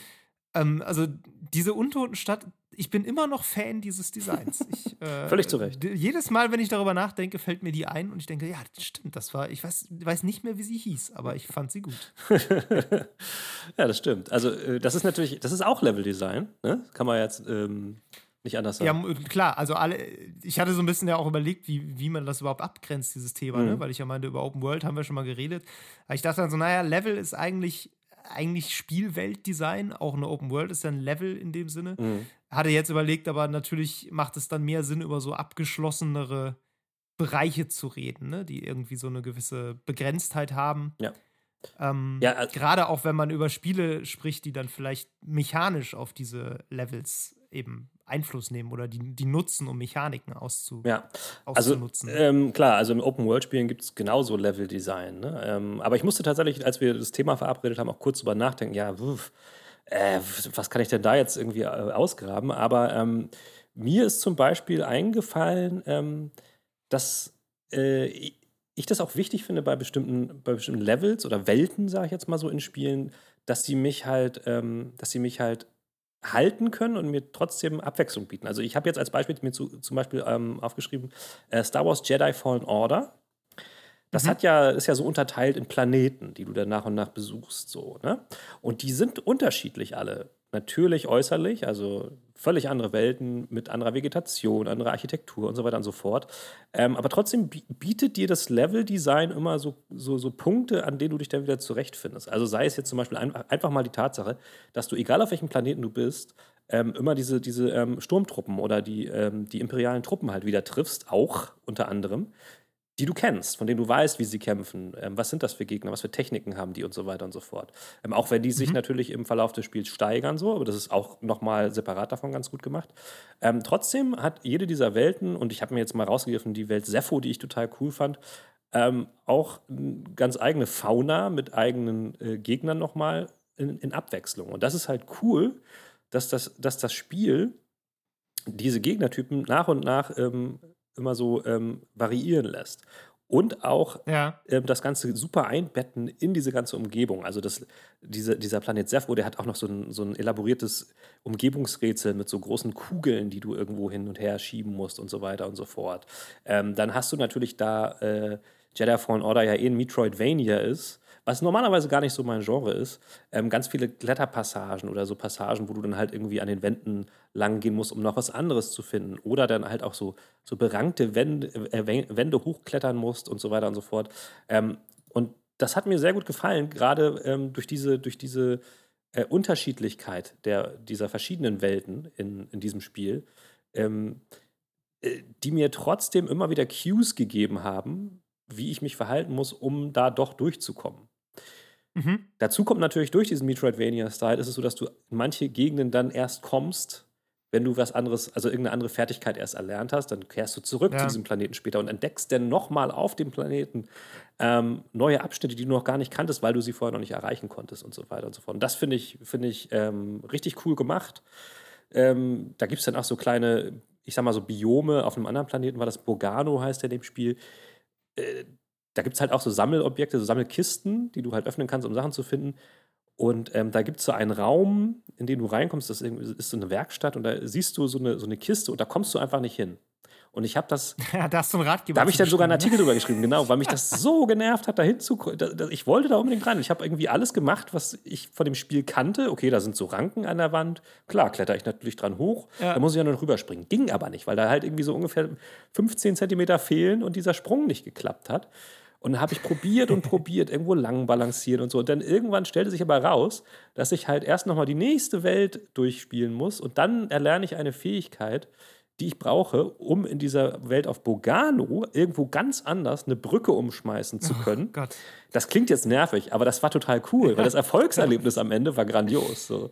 Und, dann, ja, und dann kommst du nämlich von hinten durch ein Fenster in diesen Raum rein und ganz einfach an die Kiste. Ich so, ach so. Und das finde ich auch cool, weil das halt völlig optional ist. Das ist nicht erforderlich. Ja, so. ja. Und das ist cool designt, weil das, weil das einfach mir auch dieses Metroidvania-Prinzip demonstriert hat und mir gezeigt hat dadurch, so funktioniert das Spiel. Es funktioniert so, ja. dass ich erstmal alles ähm, erforschen muss, alle Fertigkeiten lernen muss und dann kann ich noch mehr entdecken.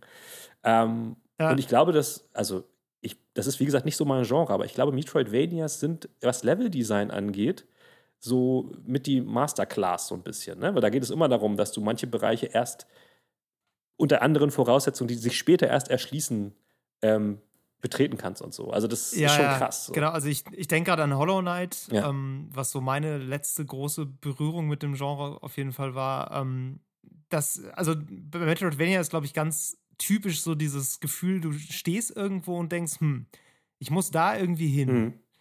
Wie geht das? und ich glaube, ein gutes Metroidvania gibt dir relativ schnell den Tipp und sagt dir, du kannst das nicht. Du kannst da jetzt noch nicht hin. Das geht jetzt nicht. Das geht vielleicht später mal. Aber jetzt hast du noch keine Chance. Bei Hollow Knight war das zum Beispiel, ich erinnere mich da an eine Stelle noch, da ist einfach so eine Klippe. Und du musst quasi auf diese Klippe springen, mhm. über einen Abgrund drüber. Und du kommst zum ersten Mal dahin, ähm, als du, glaube ich, hinter Hornet herläufst. Mhm, das ist mhm. diese, ja. diese Hornisse, gegen die du dann auch kämpfst später und die dann aber deine Verbündete wird. Und am Anfang taucht die irgendwie auf und läuft dann weg nach links aus dem Bild. Mhm. Und ne, als Spieler denkst du natürlich sofort, äh, ja klar, Dings läuft links aus dem Bild, laufe ich hinterher. So, läufst hinterher und dann ist sie wieder am Ende des Bildschirms und läuft wieder ja. weg. Und du und leitet dich quasi so durch. Und dann kommst du an diese Klippe und sie läuft dann mit Anlauf und springt auf diese Klippe drauf und verschwindet. Und das kannst du halt nicht. und du kannst es nicht. Und du, du merkst, also entweder du probierst es aus, aber du weißt auch einfach ja. dann, wie weit deine Sprünge gehen. Und das, das ist A, super erzählt. Ja weil es dich total gut dahin führt und dir gleichzeitig auch ne, storymäßig das Gefühl gibt, da wird jetzt gerade was erzählt, mhm. obwohl niemand was sagt. Mhm. Und äh, du weißt aber sofort, okay, ich komme hier nicht hoch. Ja. Und du weißt auch, dass es dein Ziel dann, ist, dass du das lernen musst. So. Genau, ja. du weißt auch dann, okay, an irgendeinem Punkt in diesem Spiel werde ich jetzt einen Sprung bekommen, der mich da hochbringt. Und so ist es dann natürlich auch irgendwann. Äh, ich weiß von ein paar Leuten, dass sie an Hollow Knight etwas genervt hat, dass ähm, ich sag mal, die Zeitabstände ein bisschen ja. großzügig bemessen sind zwischen ich muss da hoch und ich kann da jetzt hoch. Also man rennt dann schon irgendwann sehr viel ziellos auch durch die Gegend. Mhm. Ähm, das war bei mir auch so. Irgendwann habe ich dann auch gegoogelt. also ja. da, da könnte es manchmal etwas kondensierter sein, aber ja. grundsätzlich äh, Genau, aber das ist auch so das, was ich mit Metroidvania ja. vor allem verbinde. So ja, dieses, äh, Jedi Fallen Order ist natürlich schon deutlich konsumierbarer, würde ich jetzt mal sagen. Das ist natürlich ein Mainstream-Game, ne? Ähm, klar. Naja, gut, ähm, es hat ja auch einen anderen Fokus, so, ne? Ja, ja, okay, das stimmt. Es ist halt, es ist halt auch irgendwie actionlastiger, so als Third-Person-Star ähm, Wars-Spiel, wo du halt auch ganz viel mit Schwertkampf machst und so weiter und so fort. Ähm, aber ich finde, das, das ist das ähm, äh, schon bis zu dem Grad ähm, gemacht hat, dass es mich nicht frustriert hat und dass ich immer Bock hatte, weiterzumachen. Und ähm, ja. du hast halt auch diese, diese Map, die kannst du in 3D so aufrufen, wo du dann auch irgendwann siehst, wie das Ganze verschachtelt ähm, mit Gängen sich ah, irgendwo okay. ähm, ähm, ähm wieder zusammenschließt. Und dann hast du halt auch so Abschnitte, wo du so, so ähm, Eisrampen äh, so lang schlittern kannst, die dann dich irgendwie so einmal ganz um die Karte rumführen und so. das hat mich als, wie gesagt, jemand, der sowas nicht so oft spielt, irgendwie äh, ganz gut daran ge gebracht, würde ich mal sagen. Also das ist schon cool. Ähm, ich fand das eine gute Mischung und ich fand das, wie gesagt, gut dosiert. Auch mit diesem, ja. mit diesem, ähm, mit diesen Cues, okay, ich bin jetzt hier auf einem anderen Planeten, aber ah, okay, die Gegner, die kenne ich schon, so, die kann ich besiegen. Und dann hast du auch so Teile, ja. wo die, wo die äh, Sturmtruppler dann auch gegen die, gegen die Wildtiere da so auch dann kämpfen müssen, so, weißt du, wo du dann merkst, das verzahnt sich alles so ein bisschen. Ähm, mhm. Also fand ich, fand ich gut gemacht, so, was das angeht. So. Ja. Also, ja, war für mich ein ganz gutes Beispiel, was so Level-Design angeht. Ja, cool. Mhm. Ja, ich hatte noch so ein bisschen überlegt, ähm, was so Dinge sind, die, die mir in Erinnerung bleiben, sage ich mal, wenn ich mhm. drüber nachdenke, was an einem Spiel gut, gut designt ist und so. Und äh, mir ist eingefallen, hast du mal Rayman Legends gespielt? Nee. Aber Rayman ist der. Ja, ja, klar. Also, ne? ja, ich, aber ich hab's nie gespielt. Genau. Ja. Äh, Rayman Legends ist halt, oh, ich glaube, das ist der aktuellste Teil, obwohl das schon uralt ist. Das wurde jetzt aber auch irgendwie auf der Switch erst vor ein Jahr oder so, glaube ich. Ja, ja, ja, nee, das gibt schon länger für die so, Switch. Okay. Also es kam relativ zum Start, glaube ich. Aber genau, also es ist jedenfalls schon ein bisschen älter. Aber das ist für mich immer noch so eine äh, Koryphäe auch so im Plattformer-Design so ein bisschen, mhm. weil das, äh, das ist unterteilt auch in verschiedene Welten. Mhm. Und innerhalb dieser Welten gibt es unterschiedliche Levels. Mhm, mhm. und jede Welt hat aber ihre eigenen Mechaniken.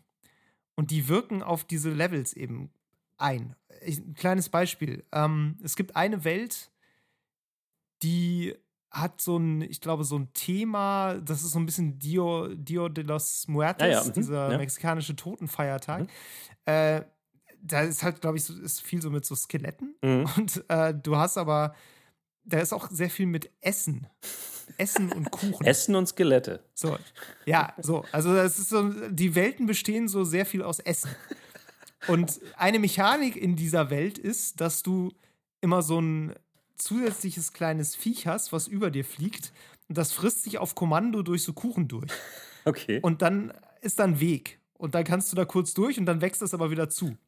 Und das exerziert das dann durch, sodass du halt erst was hast, wo du irgendwie eine Brücke bauen musst, indem du was wegfrisst und äh, dann so da durchläufst. Ähm, nee, das war jetzt der Tunnel, ne? Andersrum. Ja, es gibt dann auch was, wo du eine Brücke baust, dann gibt es auch was, wo du irgendwie Boden unter was wegnehmen musst, damit irgendwas runterfällt, ja. wo du dann drüber laufen kannst. Also, das überlegt sich einfach, okay, wir haben diese Möglichkeit, aus einer festen Materie was rauszuschneiden. Ja, ja, Wie können wir das in einem Plattformer, wenn der Spieler als einzige Aktion hat, laufen, springen und schlagen? Wie können wir das ausnutzen äh, äh. für sowas? So, und das ist so eine Mechanik, die kommt halt nur in dieser Welt vor. Und da hast du dann irgendwie, weiß ich nicht, sieben, acht, neun, zehn Level, die das nutzen. Ja, ein, äh, ein anderes Level, das ist dann so ein, so ein Unterwasser-Level, wo du gegen so, so komische Frösche kämpfst. Und da ist die Mechanik dann, dass du dich immer im Schatten bewegen musst und es gibt so, äh, so Lichter an der Wand, die so Lichtkegel werfen. Also du musst immer so durch den Lichtkegel mhm. durchschleichen und darfst nicht entdeckt werden. Und dann gibt es wiederum äh, noch eine andere Welt, wo du eher so, äh, wo du, äh, da sind manchmal so Elemente in dem Level, wo so ein Griff dran ist, wo du wieder dieses Viech hast, was sich auch durch den Kuchen fressen ja. kann, was dann diese Griffe eben bewegen kann und dir quasi äh, Plattform ziehen kann und dann du drückst immer auf eine Taste und dann wird das eben gezogen und dann musst du das halt irgendwann timen und dann musst du halt super präzise sein mit du springst irgendwo ab und musst dann diese Plattform hinziehen, dann, bevor du landest und solche Sachen. Also das hat, da merkst du wirklich, die haben sich für jede dieser Welten äh. auch eine ne ziemlich kreative Sache ausgedacht. Und haben wirklich dann durch, durchexerziert, wie können wir das nutzen? Ja. Weil dein, dein Bewegungsarsenal ändert sich nicht großartig. Es gibt noch mal so ein paar Levels, die sind eher so ein bisschen Run-and-Gun-mäßig. Aber äh, grundsätzlich ist es Laufen, Springen und Schlagen. Mhm. Und das ist für mich immer noch so ein Beispiel für super viele Ideen in einem Spiel. Super viele äh, ja, Level-Design-Ideen, ja. die irgendwie auch alle alle eigentlich cool umgesetzt. Und vor allen Dingen, die auch einen mechanischen, ähm, ähm, äh, eine mechanische Wirkung auf das Gameplay haben. So. Genau, ja. genau, total. Also da merkst du wirklich, wie eng Mechanik und äh, Level eben zusammenarbeiten. Das ist ja, ich glaube, bei so bei Plattformern ist das zwangsläufig mhm. so. Ich gehe, das ist wahrscheinlich sogar bei irgendwelchen Open-World-Spielen so. Ähm, nur da merkst du es, glaube ich, nicht ganz so sehr, weil ja, also ich weiß nicht, ich weiß nicht, ob jeder Berg in Assassin's Creed Odyssey von Hand designt ist oder ob äh, jeder Zaun, also jeder Zaun in The Witcher wird sicherlich irgendwie aus Gründen da stehen, wo er steht. Das wird schon seine, seine Bewandtnis haben, aber das ist jetzt für, für die eigentliche Gameplay-Mechanik, würde ich sagen, eher sekundär. Mhm, mhm. ähm, da geht es ja dann auch irgendwie um was anderes. Ja. Ähm, Genau, aber das wären so, äh, wäre noch so ein, ein Beispiel, was äh, ich auf jeden Fall nennen wollte. Und mhm. äh, tatsächlich ein, auch warum Rayman Legends da sehr gut hingehört. Rayman Legends hat immer als Belohnung für jede Welt ein Musiklevel. und die sind der Hammer. Das sind halt wirklich äh, auf Musik getimte Jump'n'Run-Level, ah, ja, wo, wo, ein Song läuft und du im Grunde, wenn du, wenn du deine Eingaben immer im Songtempo machst, kommst du auf jeden Fall durch. Ah ja, okay. So, und das ist, es ist trotzdem schwierig irgendwann, weil du natürlich trotzdem rechtzeitig springen musst und dich entscheiden musst, springst du hoch, springst du tief, äh, läufst du da lang, läufst du da lang. Aber die, das Timing ist wirklich auf den Rhythmus angepasst. Ja, ja, ja.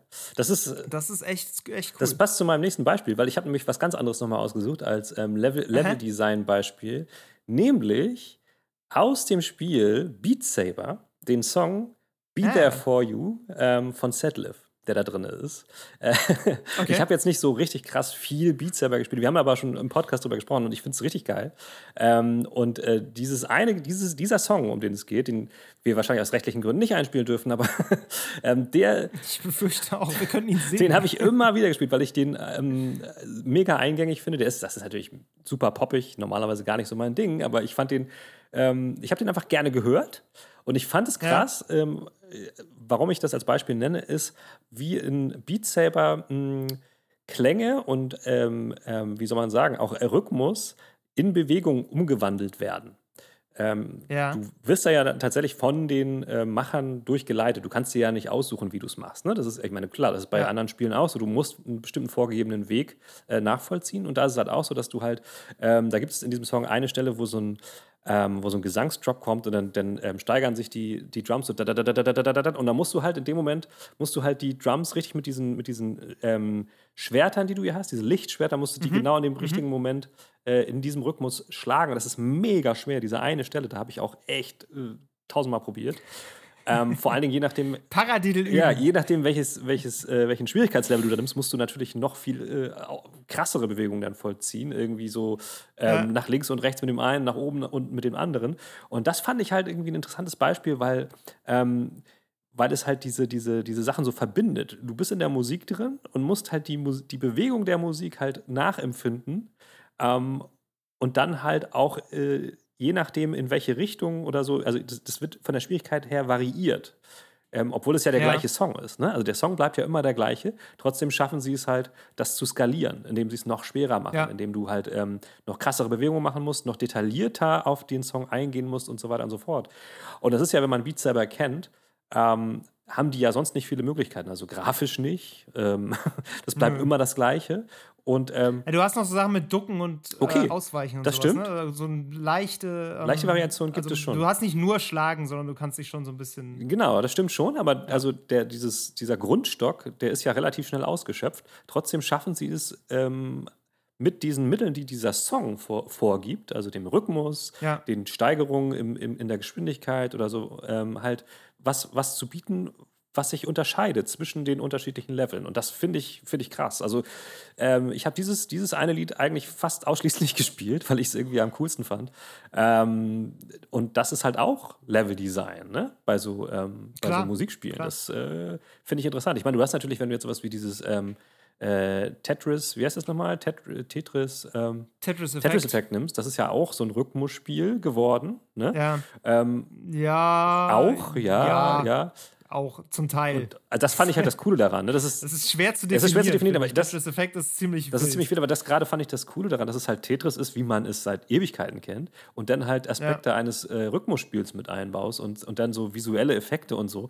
Ähm, das ist dann halt nochmal irgendwie ein ganz anderes Level äh, von Level-Design und äh, das fand ich interessant, ähm, zu sehen, dass das halt nicht nur jetzt um um Jump and Runs oder sowas geht, sondern da muss man halt auch irgendwie ein bisschen ähm, wie soll man sagen, globaler denken. So, ne? Klar, deine Spielwelt ist da halt einfach ein, ja, eigentlich, eigentlich ein flaches, flaches Brett, wo irgendwie Steine vor runterfallen. Mhm. So. Und äh, klar, natürlich musst du trotzdem eine ganze Menge drumherum designen. Also ich meine, ja. äh, klar, Tetris selbst ist ja auch schon natürlich designt wie alles daran, aber äh, Tetris Effect hat halt diese ganzen Sachen noch mit. Ja mit Musik, mit Licht, äh, wie das alles aufeinander getimed ist, auch mit Soundeffekten, die hängen damit ja auch noch zusammen. Mhm. Das hat wahrscheinlich sogar noch irgendwas mit Vibration im Controller und sowas, ne? Ja, also, doch, ähm, ja. Das ist ja, also es ist ja fast schon äh, fast schon Kampfdesign.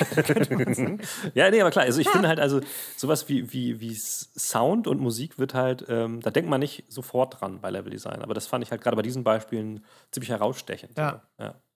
Aschenbecher-Labyrinth. Ja, das, das, äh, das wer, äh, wer sich ein bisschen in der Welt der Videospiele auskennt, wird äh, darauf gewartet haben, dass das Thema kommt. Natürlich. Also wir müssen das aber auch gar nicht. Also, das, tatsächlich finde ich, dass das gehört hier auf jeden Fall ja. hin, weil es meiner Meinung nach eines der besten und eingängigsten Level der letzten äh, Jahre vielleicht mhm. ist. Äh, das Aschenbecher Labyrinth aus Control. Genau. Ähm, wer das gespielt hat, weiß auf jeden Sofort, Fall, was gemeint ist, wir ja. sprechen. Äh, das ist so kurz, kurz vor Schluss. Können wir das spoilern? Äh, jetzt? Ja, komm, ein bisschen. Wer es noch nicht, wer ja, es noch nicht kennt, der soll, der soll jetzt. Spoilerwarnung, ja. genau. Genau, wer Control noch nicht durchgespielt hat, sollte sich das offen halten und sich da, darauf freuen. Für alle anderen erzählen wir jetzt kurz, was ja. es ist. Ähm, das ist, ja. Was ist das eigentlich, Miro? Ist das ein Musiklevel? Ich, ich finde, es ist eigentlich kein Musiklevel. Es nee. ist ein Level, wo man so, man läuft da so rein, das ist so ein ist das ja so ein bisschen so eine Hotel-Lounge? Ist das von der, ja. von der Optik her so mit so, äh, so Teppichboden und alles so sehr edel und dann stehen so 70er Jahre Hocker überall rum und äh, sieht ein bisschen aus, als hätte David Lynch ein Hotel eröffnet. ähm, ja, und man läuft da rein und hat vorher so einen Walkman gekriegt äh. und den stöpselt man dann ein und den setzt sich dann Jesse, die Hauptfigur, eben äh. auf. Und dann läuft ein Song, so ein Metal, so ein Power-Metal-Song. Und zu diesem Power Metal Song läuft man durch dieses durch dieses Hotel durch und die ganze Zeit verschieben sich die Wände und gehen an anderen Stellen wieder auf. Ja. Äh, so die, also fahren hoch und fahren so ineinander und verschmelzen miteinander. Und dann kommen irgendwie Gegner und man muss die Gegner bekämpfen und dann läuft man weiter und dann kommen halt noch so völlig abgefahrene Passagen, wo man dann durch die Luft schwebt und äh, so eine Armada von Türen taucht vor einem auf und das ist also total ja trippig und im Grunde rotiert die gesamte Welt um einen rum, genau. während man durch dieses Level läuft, springt, schießt und fliegt. Ja. Und alles zu und dieser Musik, genau, ja. Und alles mit dieser Musik. Und ich glaube, ohne die Musik wäre es bei weitem nicht so geil. Nee, auf gar keinen Fall. Aber die Musik ist überhaupt nicht notwendig dafür. Das stimmt. Das ist, finde ich, das Lustige. Ja. Also es ist, es ist überhaupt nicht rhythmisch. Also es ist kein Rhythmuslevel. Das folgt, das äh, Level ist nicht auf diesen Song getaktet oder so. Ich weiß auch gar nicht, ich habe das nicht ausprobiert, aber der Song muss ja irgendwo loopen. Also was passiert, wenn du einfach darin stehen bleibst? Läuft der Song Gute dann Frage. aus und dann, äh, dann ist Ende? Ähm, nee, also Kann ich mir eigentlich nicht vorstellen. ist es nicht so, dass das Level an sich dich auch antreibt, durchzukommen, weil sich hinter dir sonst auch ähm, wieder Wände und so schließen und dich voranschieben? Ist das nicht ein bisschen auch so teilweise? Ich meine, das ist, ich, ich hab's ich, einfach nicht ich erinnere mich daran, dass halt, also irgendwann steht das ganze Level auch auf, auf dem Kopf, die, die Möbel sind an der Decke, es schieben sich die Wände Ja. durch die Gegend und so. Es ist natürlich ähm, auch bewusst an diesem Punkt des Spiels gewählt, weil du da schon eine Menge Fähigkeiten hast. Du kannst schon fliegen und so weiter und so fort. Und die musst du da. Das ist ja auch eigentlich die letzte Passage vor dem, Genau, End, äh, vor dem letzten Areal. Genau, und die musst ja. du, die Fähigkeiten musst du dann halt auch alle einsetzen, so, nicht? Und ähm, ja, ich glaube schon, dass. Ähm, ja, ich mein, du kannst es bestimmt irgendwie breaken, also kaputt machen, indem du nicht tust, was das Spiel von dir will. Aber das wäre mal interessant herauszufinden. Das hätten wir natürlich mal probieren können. Ähm, Tatsächlich, pass auf, das können wir nicht probieren, ohne das Spiel nochmal durchzuspielen. Ja, das stimmt, Tatsächlich, weil ich habe das äh, irgendwann schon mal festgestellt. Dass äh, man kann das nicht wiederholen. Man kann da Ach so. reinlaufen zwar nochmal, Okay. dann geht der Song auch los, Ach. Aber dann gehen die Wände wieder, dann gehen die Wände so auf, dass du sofort wieder rausgeleitet interessant. wirst. Also dann du kommst nicht in dieses Labyrinth rein. ach so, okay. Was ich eine total seltsame Entscheidung finde, weil das ist eigentlich so cool. Ich habe das Spiel mehr, glaube ich, schon mittlerweile dreimal gestartet und dachte, boah, ich will nochmal Aschenbecher-Labyrinth spielen. Je, um jedes Mal festzustellen, ach fuck, das ging ja nicht. Ach so, okay. Und tatsächlich, am 27. August kommt der letzte DLC Mhm. raus. Und da fügen sie äh, so Arcade-Automaten hinzu, die in diesem, Hau in diesem Ah. ältesten Haus rumstehen. Und da kannst du vier Bosskämpfe wiederholen. Und das Ashtray-Labyrinth, Einfach okay. aus Bock. Und das äh, Aschenbecher. Interessant. Kannst du auch nochmal spielen. Interessant. Und dann können wir versuchen, das zu breaken. Und dann erzählen wir. Ich glaube, da werden wir nicht die Ersten sein, die das probieren, aber äh, ja. Wahrscheinlich nicht. Auf jeden Fall ist das, ist das ähm, was Level-Design angeht, ähm, ein krass experimentelles Ding, weil wie du schon sagst, es hat irgendwie keinen, Ja. es hat gar nicht so wirklich einen Sinn. Ne? Also es ist nicht so, dass du da drin irgendwas finden musst. Du musst einfach nur durchkommen. So. Genau, du musst durchkommen. Es ist, Im Grunde ist das ein. Ja, Horde-Mode ist das falsche Wort, weil es sind auch keine Horden. Es ist einfach ein, es ist einfach ein Areal mit Ja, Gegnern. so. genau. Und das Einzige, was das von anderen Arealen mit Gegnern abhebt, ist, dass es dich durch diese Räu Räume so durchschleust, Mhm. indem sich einfach die ganze Zeit alles um dich rum verändert. Und was so, was auch so cool ist daran, ist natürlich auch, dass es im Kontext dieses Spiels stattfindet, weil ein ganz wichtiger Punkt des Spiels ist ja, dass dieses älteste Haus, in dem alles spielt, Mhm. sich auch die ganze Zeit verändert. Aber das kriegst du halt immer nur punktuell mal Mhm. mit. Du siehst dann so, wenn du so Kontrollpunkte einnimmst, dass sich die Wände irgendwie ein bisschen verschieben. Mhm.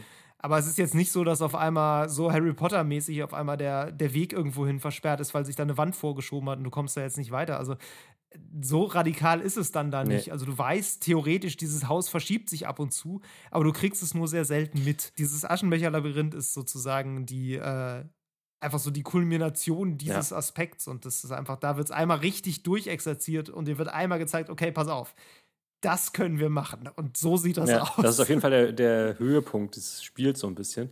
ja, Ähm, ja. Was ich gar nicht nie verstanden habe, warum heißt das eigentlich so? Den Namen habe ich nie verstanden. Ich würde vermuten, weil das ähm, Objekt der Macht, was dafür verantwortlich ist, dass es das tut, ein Aschenbecher Das kann sehr ist. gut sein, ja. In Control wird ja immer alles gesteuert über so Allerweltsobjekte, Mhm. die aber so paranormale Fähigkeiten haben.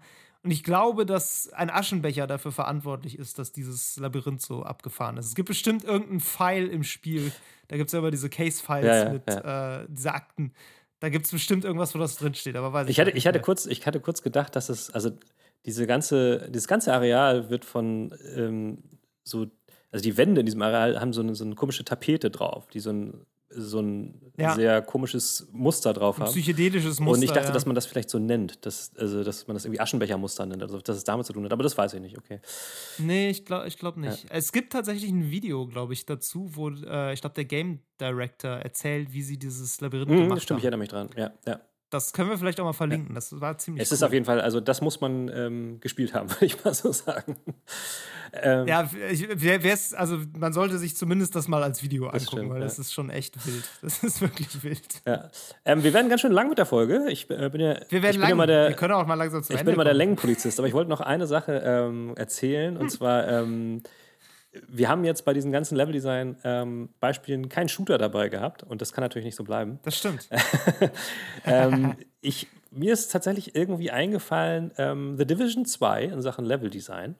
Und ähm, ich habe dann in der Vorbereitung mal geguckt und habe dann auch gesehen, dass das Spiel gerade dafür ganz schön gelobt wurde. So. Ähm, weil du wirst es nicht glauben, aber exakt das gleiche steht bei mir auch. Ach so, witzig, cool. Ja.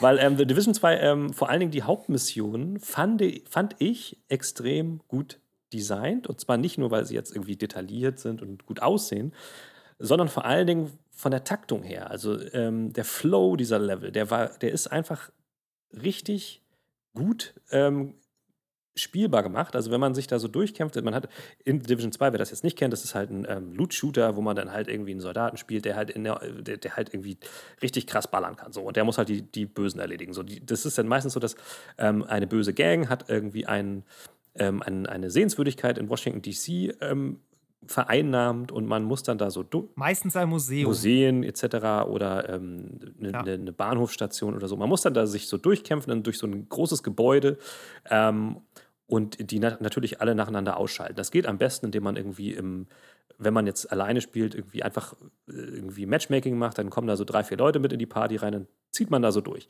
Und das Gute ist, dass diese, dass diese Missionen ähm, immer so ein bisschen aufgeteilt sind. Du hast am Anfang immer so ein bisschen halt so ein, so ein Suchteil, ähm, wo du erstmal so durchrennst, irgendwo hoch musst, äh, Exploration, Sachen finden musst.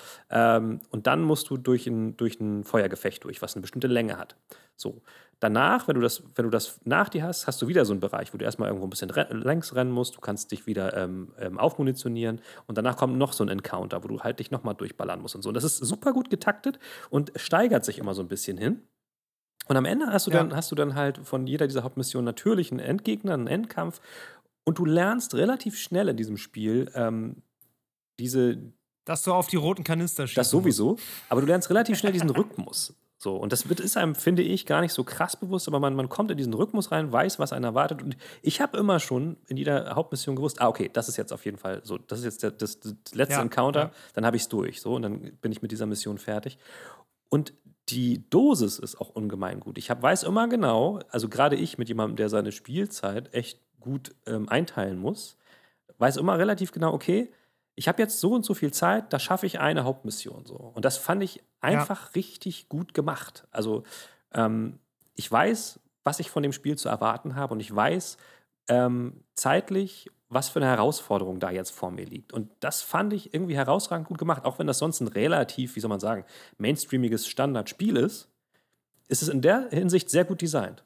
Tatsächlich, ich habe es aus einem anderen Grund auf der mhm. Liste, weil ich fand tatsächlich die, ähm, die Ab den Abwechslungsreichtum dieser Levels extrem mhm. gut.